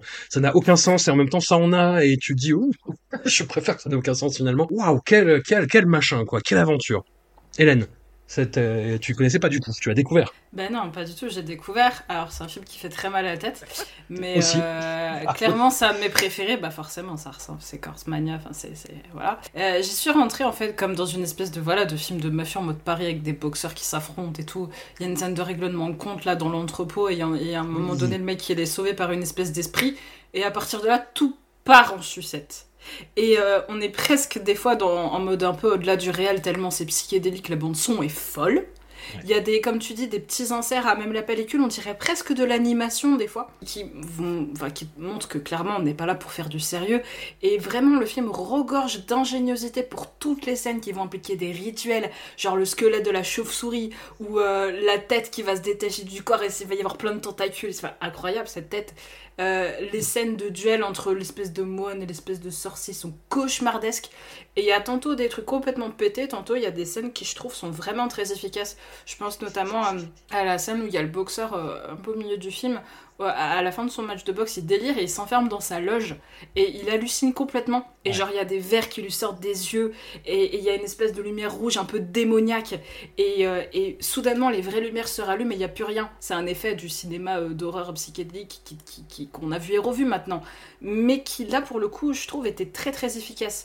Même si, bon, voilà, il souffre de pertes de rythme qui sont très très fortes et malheureusement trop nombreuses. Vers les 20 dernières minutes, notamment, c'est un peu compliqué de comprendre où, où ça va. Jusqu'à cette espèce de scène complètement pétée avec des chenilles, avec des lumières vertes et roses. Et à un moment donné, t'as limite Abba qui débarque et tu te dis, ça y est, on est en mode de night. Enfin, c'est. À la fin, ça part en n'importe quoi. J'ai dû.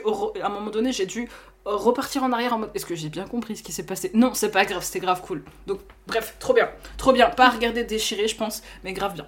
Non, non, non, oui, surtout, surtout, euh, même si les films sont psychédéliques, ne prenez pas de drogue avant de les regarder. C'est, non, non, franchement. La drogue c'est mal, la drogue c'est mal, ne faites pas ça. Déjà, bien sûr, bien sûr. Non, mais ne, ne, ne faites pas ça. Moi, le, justement, ce qui précède en fait ces 20 dernières minutes euh, folles furieuses, c'est que euh, le, le man a fait une formation en Thaïlande où il est devenu plus ou moins moine bouddhiste super fort Oui, euh, voilà. à la bagarre.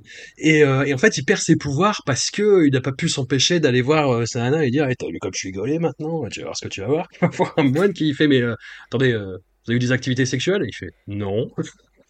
oui. qui fait pourquoi tu mords à Bouddha T'as baisé Allez, attends, t'as plus et, euh, et cette scène est complètement folle. Cette scène est complètement folle. Il l'envoie péter, c'est incroyable. Mon niveau de langage se, se relâche et je m'en excuse. Jérémy, Boxers Omen. Bah, je crois que c'est le film euh, par lequel j'ai découvert le Pré 4-3, donc autant dire que j'ai commencé euh, voilà, bien. Chapeau de roue. Euh, mais en effet, c'est un film qui va vous donner l'impression que votre cerveau est sous l'effet de la drogue, euh, même si vous n'avez rien pris. Donc euh, ne prenez rien parce que ça, ça va aggraver les Ouais. choses. Ce film est la drogue. Ce film est la drogue entièrement. euh, voilà, tout est drogue. Mais aussi, c'est un film qui est d'une poésie complètement folle parce que même ce qui va arriver après ou ce qu'il y avait eu avant, tout ce qui a magie noire, il y a toujours un côté un peu crapoteux. On est, on est encore un peu dans, dans le film exploitation. de, il y a encore, on est encore très, euh, comment dire. Là, on est presque dans, le, dans du merveilleux en fait. Bon, euh, certes dégueulasse, Mm. mais euh, mais il y a vraiment des choses dans le film qui, qui et comme tu dis, voilà, même avec les artifices apparents qui, qui sont d'une beauté absolument folle. Tout l'arc avec la sorcière qui est, est un corps qu'on a, qu'on a repêché dans le ventre d'un crocodile, avec pareil une insistance sur les fluides qui donne relativement le tournis euh, ou la nausée, ça, ça dépend. Et puis c'est aussi les débuts de hum, Elvis Tsui, euh, Tsui, putain, qui va devenir aussi une icône de la catégorie 3 et qui va devenir le mal alpha un peu de la catégorie 3 qui, qui est là tout mignon, tout jeune, très très loin de ce qui va devenir plus tard. hein. Euh, je, je pense que même les gens qui l'ont pas vu, mais la, la, fameuse scène de, kung-fu sexuel de Chinese Torture Portion Story, bah c'était lui. Mais voilà, un film vraiment incroyable. euh, limite, j'ai envie de dire, s'il faut en voir qu'un, c'est peut-être celui-là, euh, parce que vous allez en souvenir euh, longtemps et. Franchement, même, il se passe tellement de choses dans le film, forcément, vous oubliez la moitié. Enfin, c'est, c'est en même temps sa qualité, son défaut, cette générosité extrême, toutes ces couleurs flashy, c'est, on n'en sort pas indemne, quoi. Vraiment, vraiment. euh, et en plus, celui-là, je pense, euh, c'est pas, je pense, c'est, on peut le voir dans une, dans une belle copie. Il existe, il me semble, en, donc, il y a un Blu-ray en Angleterre ou en tout cas, voilà, ça existe. Et c'est un film que vous n'oublierez pas. Je dis ça de tous les films, mais même si on se souvient pas du film, je pense qu'on se souvient des couleurs. De, de, de- Voilà. la, la persistance rétinienne euh, est encore là. Un peu de film qui peut vous revenir en flashback au moment les, les moins opportuns. Voilà. Et on arrive à, mon petit préf. Mon petit préf, je vais pas mentir. Seeding of a Ghost de, de Ken Young. 1983 toujours. euh, bah c'est c'est mon préf notamment parce que j'ai eu la chance de le voir euh, au festival Hallucination Collective qui, euh, depuis quelques années, propose de voir sur grand écran des classiques et des, euh, des, des catégories 3 sur grand écran. Et euh, ouais, c'est un cinéma que j'ai découvert dans les années, fin des années 90, première moitié des années 90, euh, et vraiment fin des années 90-2000 avec, bah, comme je le disais, des VCD, des DVD import dans des qualités euh, fluctuantes. Ah, c'était toujours à peu près la même qualité d'image qui était pas ouf, c'était un peu délavé. Et, et là, euh, voilà, de les voir sur grand écran, en copie, pas toujours restaurée, mais au moins avec un minimum de lustre. Enfin, c'est, on ressent pas forcément les, puis, sûrement que non, les émotions euh, de les découvrir à l'époque, mais c'est comme si on les redécouvrait et de la meilleure façon possible, entouré de gens qui sont euh. Et sur euh, Singing of a Ghost, c'était euh, c'était très particulièrement l'ambiance dans la salle parce que le film est fou. Le, le film est fou furieux aussi. Quoi. C'est un condensé de, de tous les autres films de, de cette sélection, j'ai l'impression. Il y a le côté amoral, il y a le côté euh, in- influence tous azimuts, à la fois du cinéma d'horreur euh, euh, du sud-est euh, asiatique, indonésien en particulier, mais aussi un petit peu américain, mais aussi un petit peu italien. Il y a un thème musical au synthé que je trouve fou. Voilà, quand j'avais vu le film au Cinoche, ça m'avait marqué. Quand je l'ai revu là, j'ai fait ah putain, c'était ces deux-là que ça vient.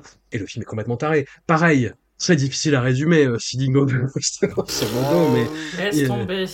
alors, bah, ça, ça commence par un chauffeur de taxi qui renverse un espèce de sorcier, pour euh, résumer, on va dire ça comme ça, qui lui dit, écoute, tu pourras faire appel à moi, tu m'as sauvé euh, la mise parce qu'il l'a, en le renversant, en fait, il l'a sauvé de, de, de, gens qui essayaient de lui faire du mal.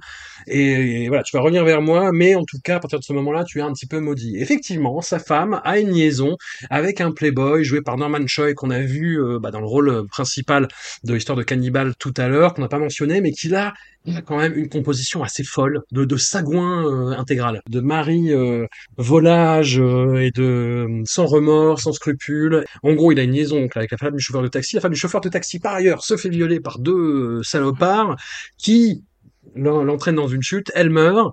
Le chauffeur de taxi va voir son sorcier et lui demande comment se venger. Il déterre le corps de sa femme et à partir de là se lance une vengeance d'outre-tombe sur les personnes qui ont mené sa femme à cette condition, avec des trucages qui sont à la fois rudimentaires et à la fois extrêmement impressionnants. Et avec une montée dans la folie qui arrive à la toute fin, limite sur euh, du, du, du Brian Usna Origins, quoi. C'est euh, quel, quel film fou furieux, quelle montée en puissance complètement dingue, quel malaise, quelle amoralité incroyable.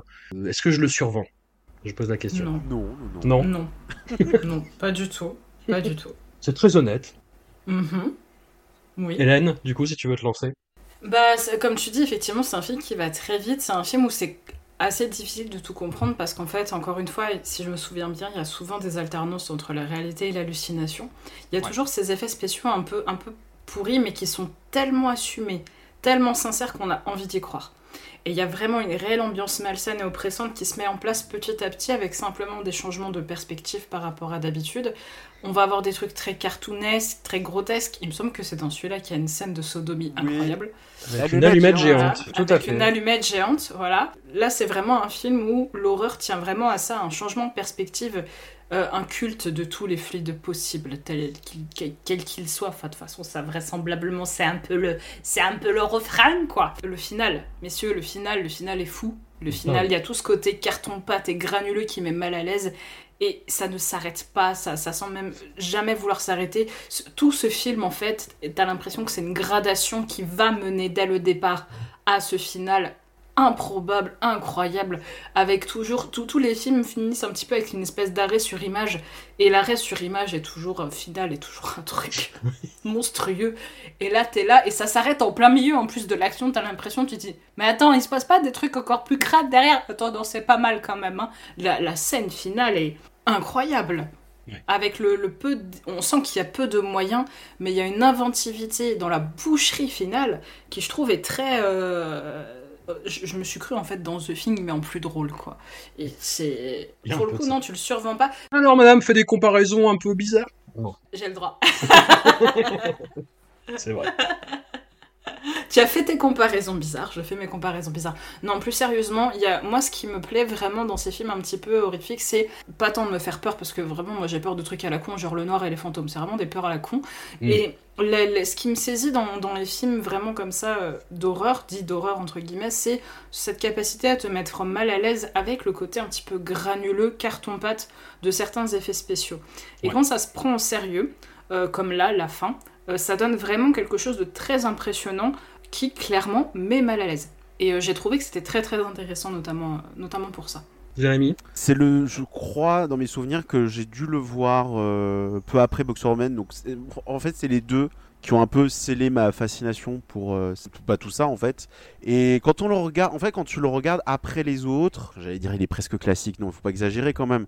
Mais on sent que, non, mais on sent qu'ils prennent les films de magie noire comme il y en a eu dans les 70 avec toujours il y a quelqu'un qui veut être vengé, euh, mais en incluant, en insistant beaucoup plus sur le côté euh, sexuel, euh, délirant. Enfin, il y a un, moi, il y a un truc, il y a un côté dans le film qui, qui tu, sens qu'il se prend pas au sérieux, euh, beaucoup plus que les autres, je trouve. Mais, euh, mais en même temps, avec, euh, voilà, pareil, avec cette espèce de, de de, climat très bizarre, très malsain. moi, je sais qu'en tout cas, à l'époque, je l'avais vraiment hallucinant. Je me suis dit, bah putain, s'il y a d'autres films comme ça. Mais on sent, après, aussi ceux dont on va parler après, on sent que plus on approche du milieu des années 80 et donc de la fin, qui sont de plus en plus énervés en fait.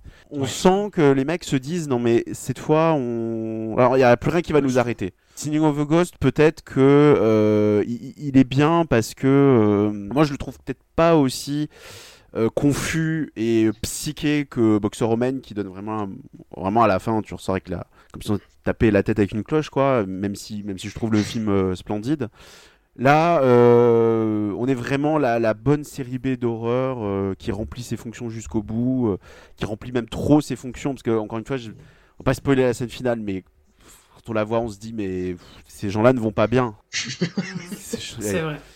Quelque chose s'est brisé. Voilà. Et celui-là est très assez beau. Enfin, de toute façon, tous ceux de la période 80 sont enfin assez beaux visuellement. Là, on sent qu'on est passé dans les années 80. Moi, pas le côté psyché de Boxer Roman, mais il y a de beaux éclairages bleus. On sent que euh, voilà, on, on est passé à une autre époque. Et puis tout le délire aussi autour de ce corps qui vont se passer la vivante, morte, euh, ambiance là encore pseudo nécrophile. C'est c'était assez peu Oh, courant. la scène de Voilà. baiser, mon Parce dieu. que généralement Oh. dans les dans, Ah dans ouais. les histoires de vengeance d'outre-tombe, enfin d'outre-tombe plutôt de magie noire, en général c'est toujours des, des combats de sorciers. Et là, il y a, ce que j'aime bien dans celui-là, c'est qu'il n'y a pas vraiment ça. On est vraiment dans un. Puis là, là pour le coup, c'est comme tu dis, c'est amoral. C'est-à-dire que la vengeance va jusqu'au bout. Et Ah oui. il n'y a pas de retour de flamme. C'est voilà. je- Ah non. Voilà. Mais euh, et celui-là aussi, on peut le voir aussi dans une dans une belle copie. euh, existe en HD euh, en Angleterre ou aux États-Unis, je sais plus. Il est pas il est pas très dur à trouver. Un beau un beau morceau. J'allais vous dire, faites-vous plaisir. Non, pas forcément. Oui, oui, oui. Ah, c'est une, c'est une forme de plaisir. Oui. On arrive en 1984, donc quelques années, vraiment euh, une poignée d'années avant que le label Catégorie 3 soit, vraiment euh, installé et autorise, ouvre une boîte de Pandore euh, qui, est, annoncée par ces films-là. On est donc en 84 et on arrive à l'avant-dernier film, The Rape After de Tom Lowe Montong, euh, qui entretient quelques liens avec euh, Singing of the Ghost et puis avec les d'autres films parce que c'est encore une histoire euh, d'outre-tombe, de vengeance, de funeste. Il y a un peu de Kiss of Death aussi dans cette façon de, de, supplicier euh, l'héroïne. Et c'est un film euh, qui, est, qui est parfois appelé Devil, Devil Fetus 2, ce qui vous donne une idée euh, du territoire dans lequel euh, on, on se dirige. Alors j'ai pas vu le, le premier euh, Devil Fetus en l'occurrence, mais là j'ai l'impression que c'est une histoire qui de toute façon Oui, est indépendante, euh, Jérémy Revenir dessus. Ouais, de donc là, on a une- un personnage qui se fait séduire par un photographe beau gosse, playboy. Encore une fois, c'est un peu écho au personnage de Norman Choi dans, dans Singing of the Ghost, qui n'en a rien à foutre. La jeune femme est enceinte, il n'en a cure, elle meurt, et il y a ce qui donne lieu à une séquence d'autopsie. Le, la copie que j'ai vue et que qu'on a tous vue a priori est, euh, est vraiment dégueu. Oui, pas elle est crade. Elle est, elle Voilà. est dégueulasse. Et cet effet de, de l'autopsie, de voir ce corps qui en plus est figé dans une position ridicule, hein, euh, Ouais. là, qui, qui a un corps calciné avec le, le, le, le ventre, et tu te dis aïe aïe aïe aïe qu'est-ce qui va se passer dans cette scène? Et, euh, et ça marche et c'est affreuse quoi. Et mais justement ce côté granuleux, euh, voilà, je, je, je ne sais pas ce que ça ferait si on voyait le, la scène en HD, mais l'effet est dingue. le, le, le, le- maquillage, le, la, la création de, de, de ce corps est complètement folle. Et après, par contre, le, le film, j'ai dû m'y reprendre à deux, trois fois. J'avais du mal à entrer dedans. Je sais pas si c'est la copie, si c'est le, le ton peut-être euh, moins fou furieux jusqu'à la dernière demi-heure, encore une fois. Euh, J'étais un petit peu sur une descente après Boxer's Woman et euh, Sneak of a Ghost. Jérémy, tu défends ton choix. Ah oui, oui, oui. Parce que j'ai évidemment j'hésite à le mettre parce que en effet la seule manière de le voir est euh, une copie dégueulasse, il n'y a pas d'autre mot. Mais je l'aime bien. Je l'aime bien parce que ça confirme ce que je disais, c'est-à-dire plus on approche de la fin et plus les mecs sont énervés. Là on n'est plus euh, dans la Show Brothers. Et euh, ce qu'il faut savoir, c'est qu'en effet le film a souvent distra- été distribué sous le titre de Devil Fetus 2.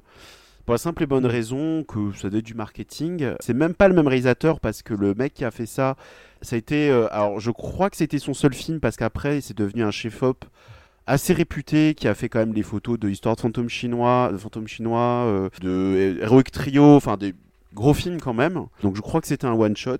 Et Devil Fetus, je l'ai pas mis dans la, dans la liste, euh, tout simplement parce que c'est un film avec un bon début et une bonne fin, et le reste c'est un couloir avec des musiques de Vangé- de qui n'ont pas dû être payées d'ailleurs, je pense. Et dans ce film-là, on voit en effet une demoiselle qui achète un vase qui a une forme, on va dire, un peu, un petit peu phallique. Un démon sort du vase, la viole, et euh, ça va mal se passer. Le problème, c'est qu'il faut vraiment attendre la scène de fin avec un combat dans un garage euh, assez zinzin. Mm. Sinon, c'est pas fou. Là, pour le coup, on reprend le, le- le truc du vase parce que t'as oublié de préciser quand même que, en effet, Laurie, Oui, c'est vrai. elle est enceinte parce Oui, qu'elle est oui. violée par un démon. Mais il faut quand même Ouais, dans son préciser. sommeil, plus ou moins. Exactement. Il faut aussi préciser que le film commence, première demi-heure du film, tu te dis mais qu'est-ce qui se passe? Parce que on a euh, l'héroïne qui bosse euh, avec des, des- alors des enfants, je suppose, qui seront malades ou qui ont des, enfin, des, des, des- des soucis de, de, de peau. Enfin, il y a, il y a un truc. Et il y a cette scène où une gamine lui prépare un café en trempant ses doigts euh, très délicats et elle ne le savoure pas. Voilà, je... Et tu, le film commence sur cette scène. Tu te dis, mais qu'est-ce qui se passe? L'instant d'après, on la voit gerber avec son, son amant alors, parce qu'ils ont trop bu. Voilà. Une certaine idée de la délicatesse. Il y a sa mère, je crois, qui est devenue folle. Et il y a le cadavre de son mari qui est, qui est dans le placard. Enfin, il y a. Le, rien ne va, alors que pour l'instant, enfin, techniquement, les, les- les choses sérieuses n'ont pas commencé, quoi. Et c'est un film très étrange. Genre, oui, c'est vrai, la copie aide pas. La dernière partie, on ne voit rien. On sait qu'il y a des enfants zombies, on sait qu'il y a des, un mec qui se fait picorer par des oiseaux, on sait qu'il y a un moine qui se fait claquer le cul par un zombie. Il se passe des choses bizarres. Il y a une ambiance qui, je trouve, ressemble beaucoup au cinéma bis italien, mais vraiment fin des années 80. C'est-à-dire vraiment avec un truc assez, euh, pareil, assez, assez, assez poisseux, assez bizarre. euh. C'est un film qui mériterait, je pense, d'être vraiment vu dans de bonnes conditions. Mais je l'aime bien parce que euh, il est quand même, il est quand même assez bizarre quand même. Il y a- vraiment un truc qui va pas dedans non plus. Les deux titres, étrangement, ne sont pas vraiment à l'image du film. C'est pas du tout un Rap and Revenge. hein. Mais voilà, vraiment bizarre et bon, ma- malgré tout, je l'ai quand même, je l'ai quand même mis parce que on sent que, on- voilà, on sent que les, les esprits s'échauffent et, et la fin approche. Hélène. Bah, je rejoins un peu votre avis. Moi, c'est celui euh, face auquel j'ai été le moins sensible parce que je l'ai trouvé très décousu, euh, même s'il a des scènes euh, extrêmes vraiment très efficaces qui vont euh, vraiment instaurer une, une- une espèce de tension putride qui, qui, à certains égards, va mettre très mal à l'aise. Euh, il y a de, l'espèce de magie noire un peu chelou, du vomi en pagaille.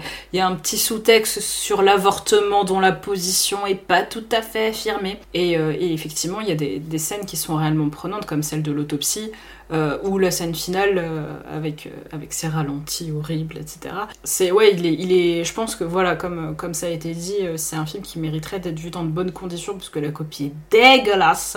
Par contre, effectivement, ouais, c'est c'est un film.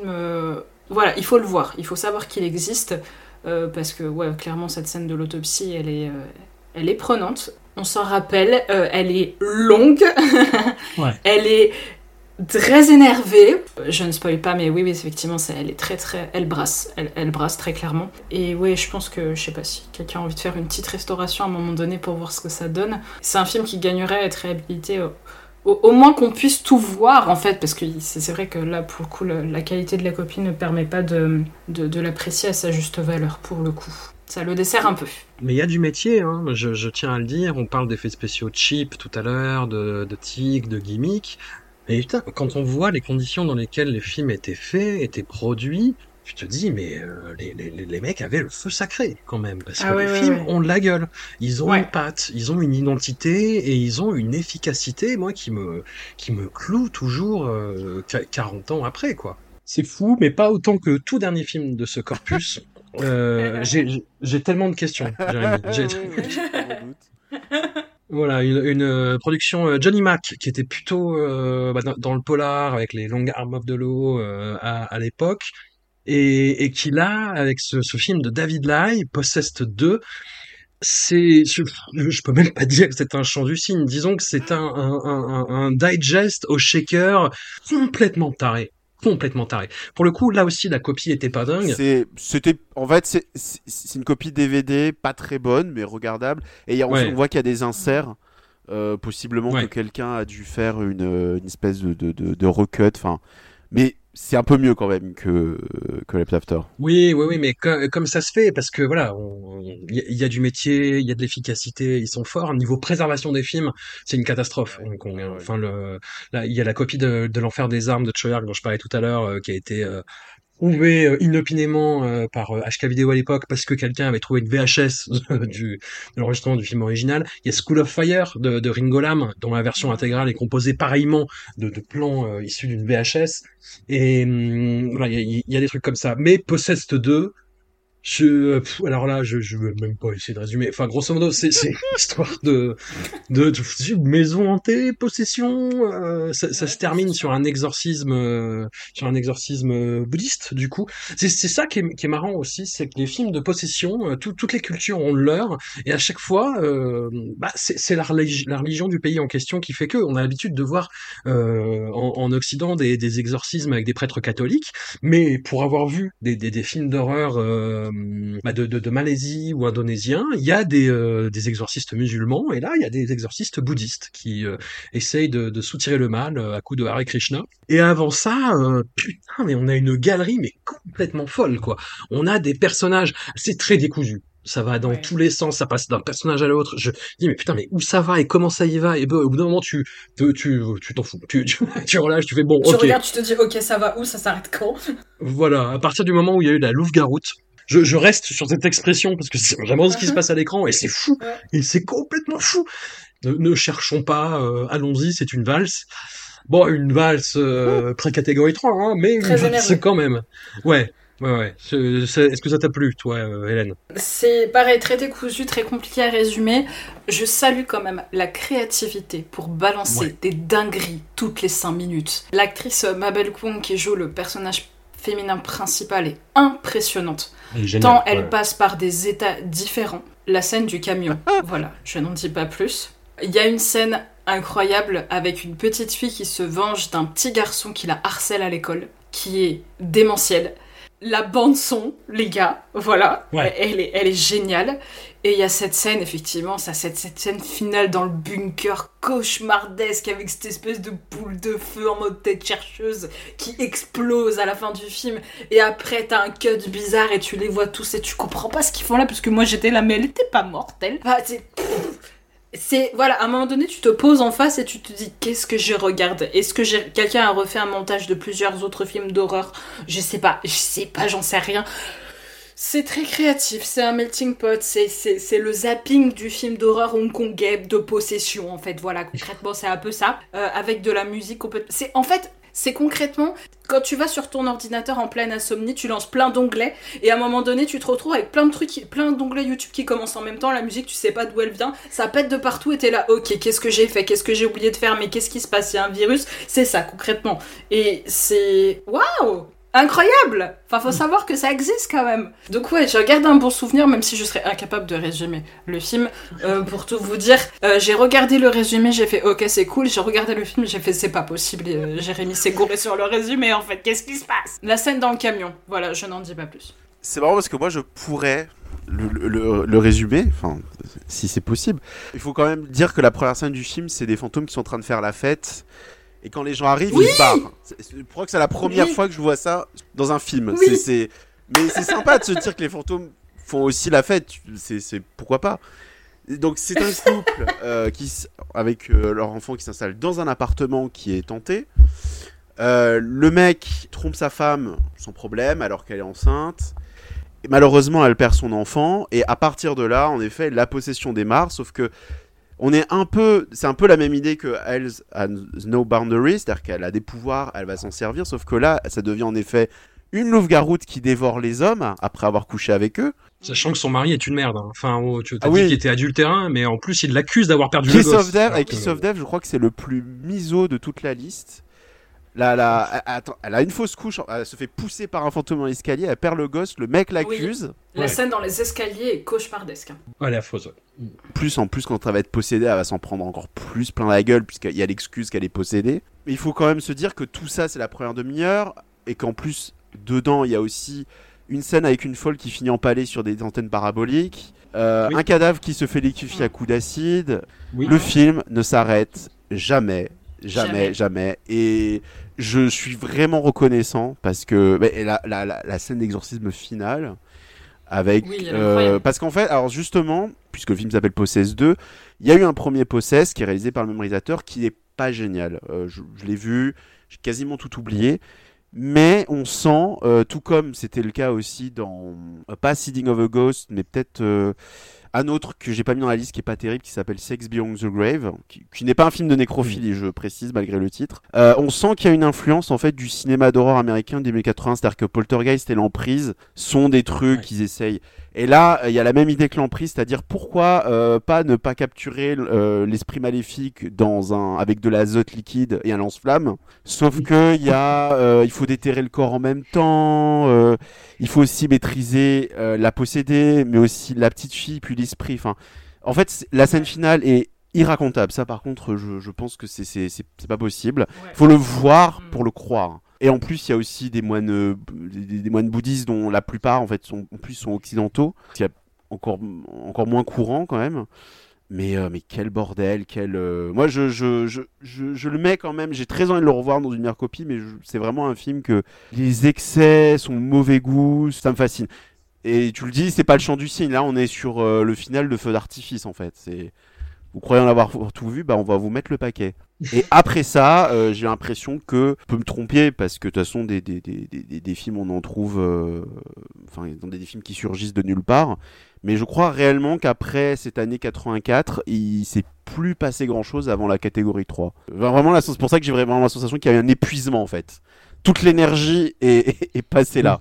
C'est possible, c'est Ouais. possible. Et je te pose la question, du coup, euh, par rapport à la catégorie 3, je, je sais pas si c'est plus... euh, c'est La catégorie 3, c'est quelque chose de très, euh, très borderline, vraiment très énervé, dans une autre énergie. Et c'est peut-être cette énergie euh, qui, qui, qui donne un sentiment de puissance aussi par rapport à ces films-là. Mais ces films-là, moi, me dérangent plus Ah. Que je sais pas si je me suis habitué, tu vois, entre guillemets, euh, genre Ebola syndrome, j'ai dû le, le, le voir euh, deux, trois fois pour le boulot et, et maintenant ça va. Ebola syndrome, ça va. C'est sympa. Petit film du dimanche avec une pizza. Ouais, franchement, euh, film de date, tu vois. Non, mais, non, j'exagère. Mais euh, non, non, mais après il y a des trucs, euh, il y a des trucs affreux. Hein. Il y a la saga Daughters euh, of Darkness qui est euh, qui est folle furieuse aussi. Euh, Ronan Kill d'une certaine façon. Euh, Red to Kill évidemment. Peut-être parce qu'il y a un côté putride euh, dans les pré-4 qu'il n'y a pas dans la catégorie 3. C'est ça. Euh, bon, Mm. qui sont passage non plus, mais l'esthétique n'est pas la même, clairement. Voilà. Je pense Mm. que. Il y a un manque d'habitude en fait. Ouais, ouais. Et puis, euh, je, je- je les ai entendus aussi, mais il y a un truc qui est très curieux dans la pré-4 qui ne reviendra pas dans la catégorie 3, c'est cette esthétique, ces éclairages. Y a, on est vraiment voisins avec ce qu'était le cinéma bis italien à l'époque. Et c'est très curieux, en fait, les ponts entre les deux. euh, même si je pense que, euh, les, pour le coup, euh, là, on est, le mauvais goût est encore plus prononcé. Je, je- Ouais. Vraiment, euh, là, euh, les Italiens en faisaient pas un tiers, je pense. Non, non, il y, a des, y y a motifs, il y a des trucs de réalisation, il y a des tonalités, mais ça a vraiment sa propre identité. Moi, ça ressemble à, à- à rien d'autre. Quoi. Je- Hélène, je sais pas si tu... Pas te, te demander si tu as des éléments de comparaison, mais si, je trouve vraiment que c'est une galaxie à part entière, en fait. Oui, oui, c'est très, c'est très différent. C'est ce que je disais. Je pense que voilà, c'est c'est quelque chose à laquelle, en tant qu'occidentaux, en tout cas, on n'est pas habitué. Et euh, je trouve que la catégorie 3 se rapproche plus de ce qu'on peut avoir, entre guillemets, l'habitude euh, de voir quand on, est, quand on est confronté régulièrement au cinéma extrême. Tandis que la pré-catégorie 3 a ce côté un petit peu insidieux. C'est un peu potage, c'est pas de bonne qualité, donc ça fait pas peur, donc ça met pas mal à l'aise. Et en même temps, il y a cet ensemble qui est créé par quelque chose qu'on n'a pas l'habitude de voir, par ce grain de l'image, par l'exploitation de certains motifs, par exemple tout ce qui est les fluides, le vomi, ce genre de choses, ou les, ou les animaux, euh, les animaux euh, en, pagaille ou en très grand nombre, c'est quelque chose qu'on voit finalement assez peu dans les films occident- occidentaux, à quelques rares exceptions. Et mine de rien, quand tu penses par exemple à certains thèmes comme le thème de la pourriture, c'est quelque chose qui est assez peu euh, présent dans, euh, dans, les films d'horreur euh, occidentaux. Il y en a quelques-uns. là, tout de suite, j'ai Thanatomorphose en tête, mais qui est quand même assez récent. Euh, Mm. Ou le travail de, de Marianne Dora, qui pareil est très très récent. Dans cette période-là, en tout cas de l'histoire du cinéma mondial, c'est quelque chose qu'on va avoir peu l'habitude de voir. Et le fait que ces films soient peu, enfin moi je les connaissais pas en fait avant que vous me proposiez de faire l'émission, euh, le fait qu'on ne les, vo- les voit très peu, voire pas, ça nous confronte à un type de cinématographie auquel on n'était pas habitué. Je pense que ce côté désarçonnant, plus euh, la, la qualité un petit peu granuleuse des, des copies, euh, certaines sont vraiment dégueulasses, euh, participe en fait à, à l'impression qu'on va avoir de ces films, et puis allié bien sûr à la sensibilité de chacun face à certains éléments un petit peu dérangeants, quoi. C'est toujours pareil. Oui, et puis moi, c'est dans, cette même qualité, comme je disais, que j'ai découvert aussi bah, beaucoup de titres de catégorie 3, et ça a joué dans leur réception, et de les voir maintenant dans de meilleures copies, je dis, oh, ça va. Tranquille. Mignon. Ouais, franchement, Untold Story, mignon. Non, Euh, Pépouze, une Toy Story, Pépouze. Voilà, Pépouze. Mais non, non, et ils gardent par contre, euh, ce que la catégorie 3 a gardé, c'est le fait de euh, tous des merdes et on mérite tous de crever, quoi. Les, les, les hommes sont tous des ordures euh, pathétiques, les femmes sont exploitées à des degrés divers. C'est-à-dire que les plus heureuses sont celles qui sont franchement euh, exploitées, c'est clair, c'est-à-dire les prostituées. Et euh, c'est terrible hein, de, de, de, de dire ça, et voilà, je souscris absolument pas à ça, mais c'est la réalité de ces films-là, quoi. C'est très désespéré. Et bah, par rapport à la catégorie 3, par contre, j'ai l'impression que les personnages féminins, tu l'as dit, hein, c'est c'est toujours d'une misogynie quand même assez, assez crasse, mais sont un peu plus développés, quoi. La catégorie 3, c'est vraiment de la matière sacrificielle. Hein. T'as les, les personnages féminins développés auxquels je pense, c'est euh, Daughters of Darkness et euh, les euh, Raped by an Angel, mais tu vois, les, les, les mecs finissent par prendre le dessus, en fait. Enfin, et Ouais. même les acteurs, tu vois, quoi. Je sais pas, il y a, y y quelque chose à la fois dans la direction d'acteur, dans l'écriture scénaristique surtout, en fait, et dans le côté exploitation, qui fait que la catégorie 3 est, est moins développée à ce niveau-là que la pré-catégorie 3. Je sais pas, Jérémy, euh, ce que t'en penses. Dans la précade, c'est vrai qu'il y a un côté, je... le motif de la femme possédée qui reprend le truc, c'est pas quelque chose qu'on va revoir euh, dans la catégorie 3. euh. Moi, je sais que j'en ai pas vu un million de catégorie 3, mais oui, en effet, j'ai vraiment le souvenir. En fait, pour moi, dans les deux, elle morfle. J'ai pas l'impression qu'il y ait une si grande, différente, si grande différence de traitement. Si ce n'est que dans le précade, oui, ça passe pas mal par le fantastique. euh. Il y a aussi une chose aussi, c'est qu'il les différencie pas mal, même si ça l'est aussi d'une certaine manière. Catégorie 3, on sent qu'il y a toujours une, forme de rage aussi politique qui traverse pas mal de, de films. L'après 4, on est peut-être plus détaché de ça. Peut-être pas euh, Lost Souls. Mais bon, ça vient pas à l'esprit quand on regarde l'histoire de Cannibal ou, ou Sing of a God. Enfin, je ne pense pas.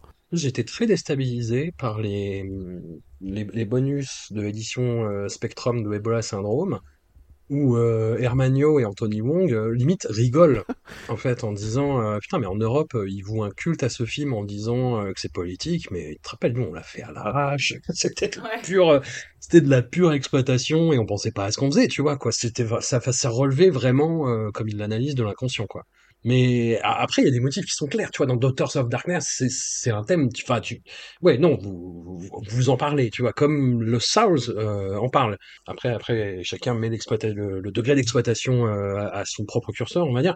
Mais hum, voilà, c'est- un thème. Mais c'est là, c'est là, et là, ça bouillonne un petit peu dans ces films-là.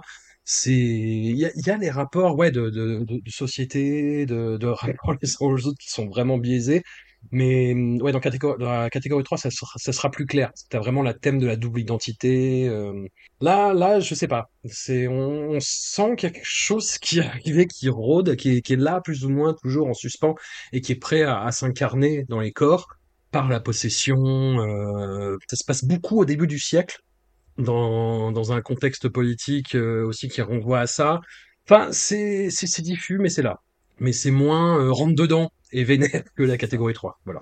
Écoutez, euh, on en a fini de ce tour d'horizon. Euh, C'était quelle, quelle expérience Quelle aventure, quelle aventure, mes amis. Mais oui, mais oui, mais euh, a- a- avec grand plaisir pour un autre euh, tour de montagne russe, en tout cas euh, à, à l'avenir, dans un avenir proche. Euh, Hélène, tu as commencé avec ton camarade Mehdi Ben Salah euh, un podcast dont le premier épisode est disponible là, ça s'appelle La Galette. Yes. Et vous étudiez Waking Fright, Playtime et Boy is Afraid, si je dis pas de bêtises. Tout à fait. Voilà, allez écoutez ça, c'est cool.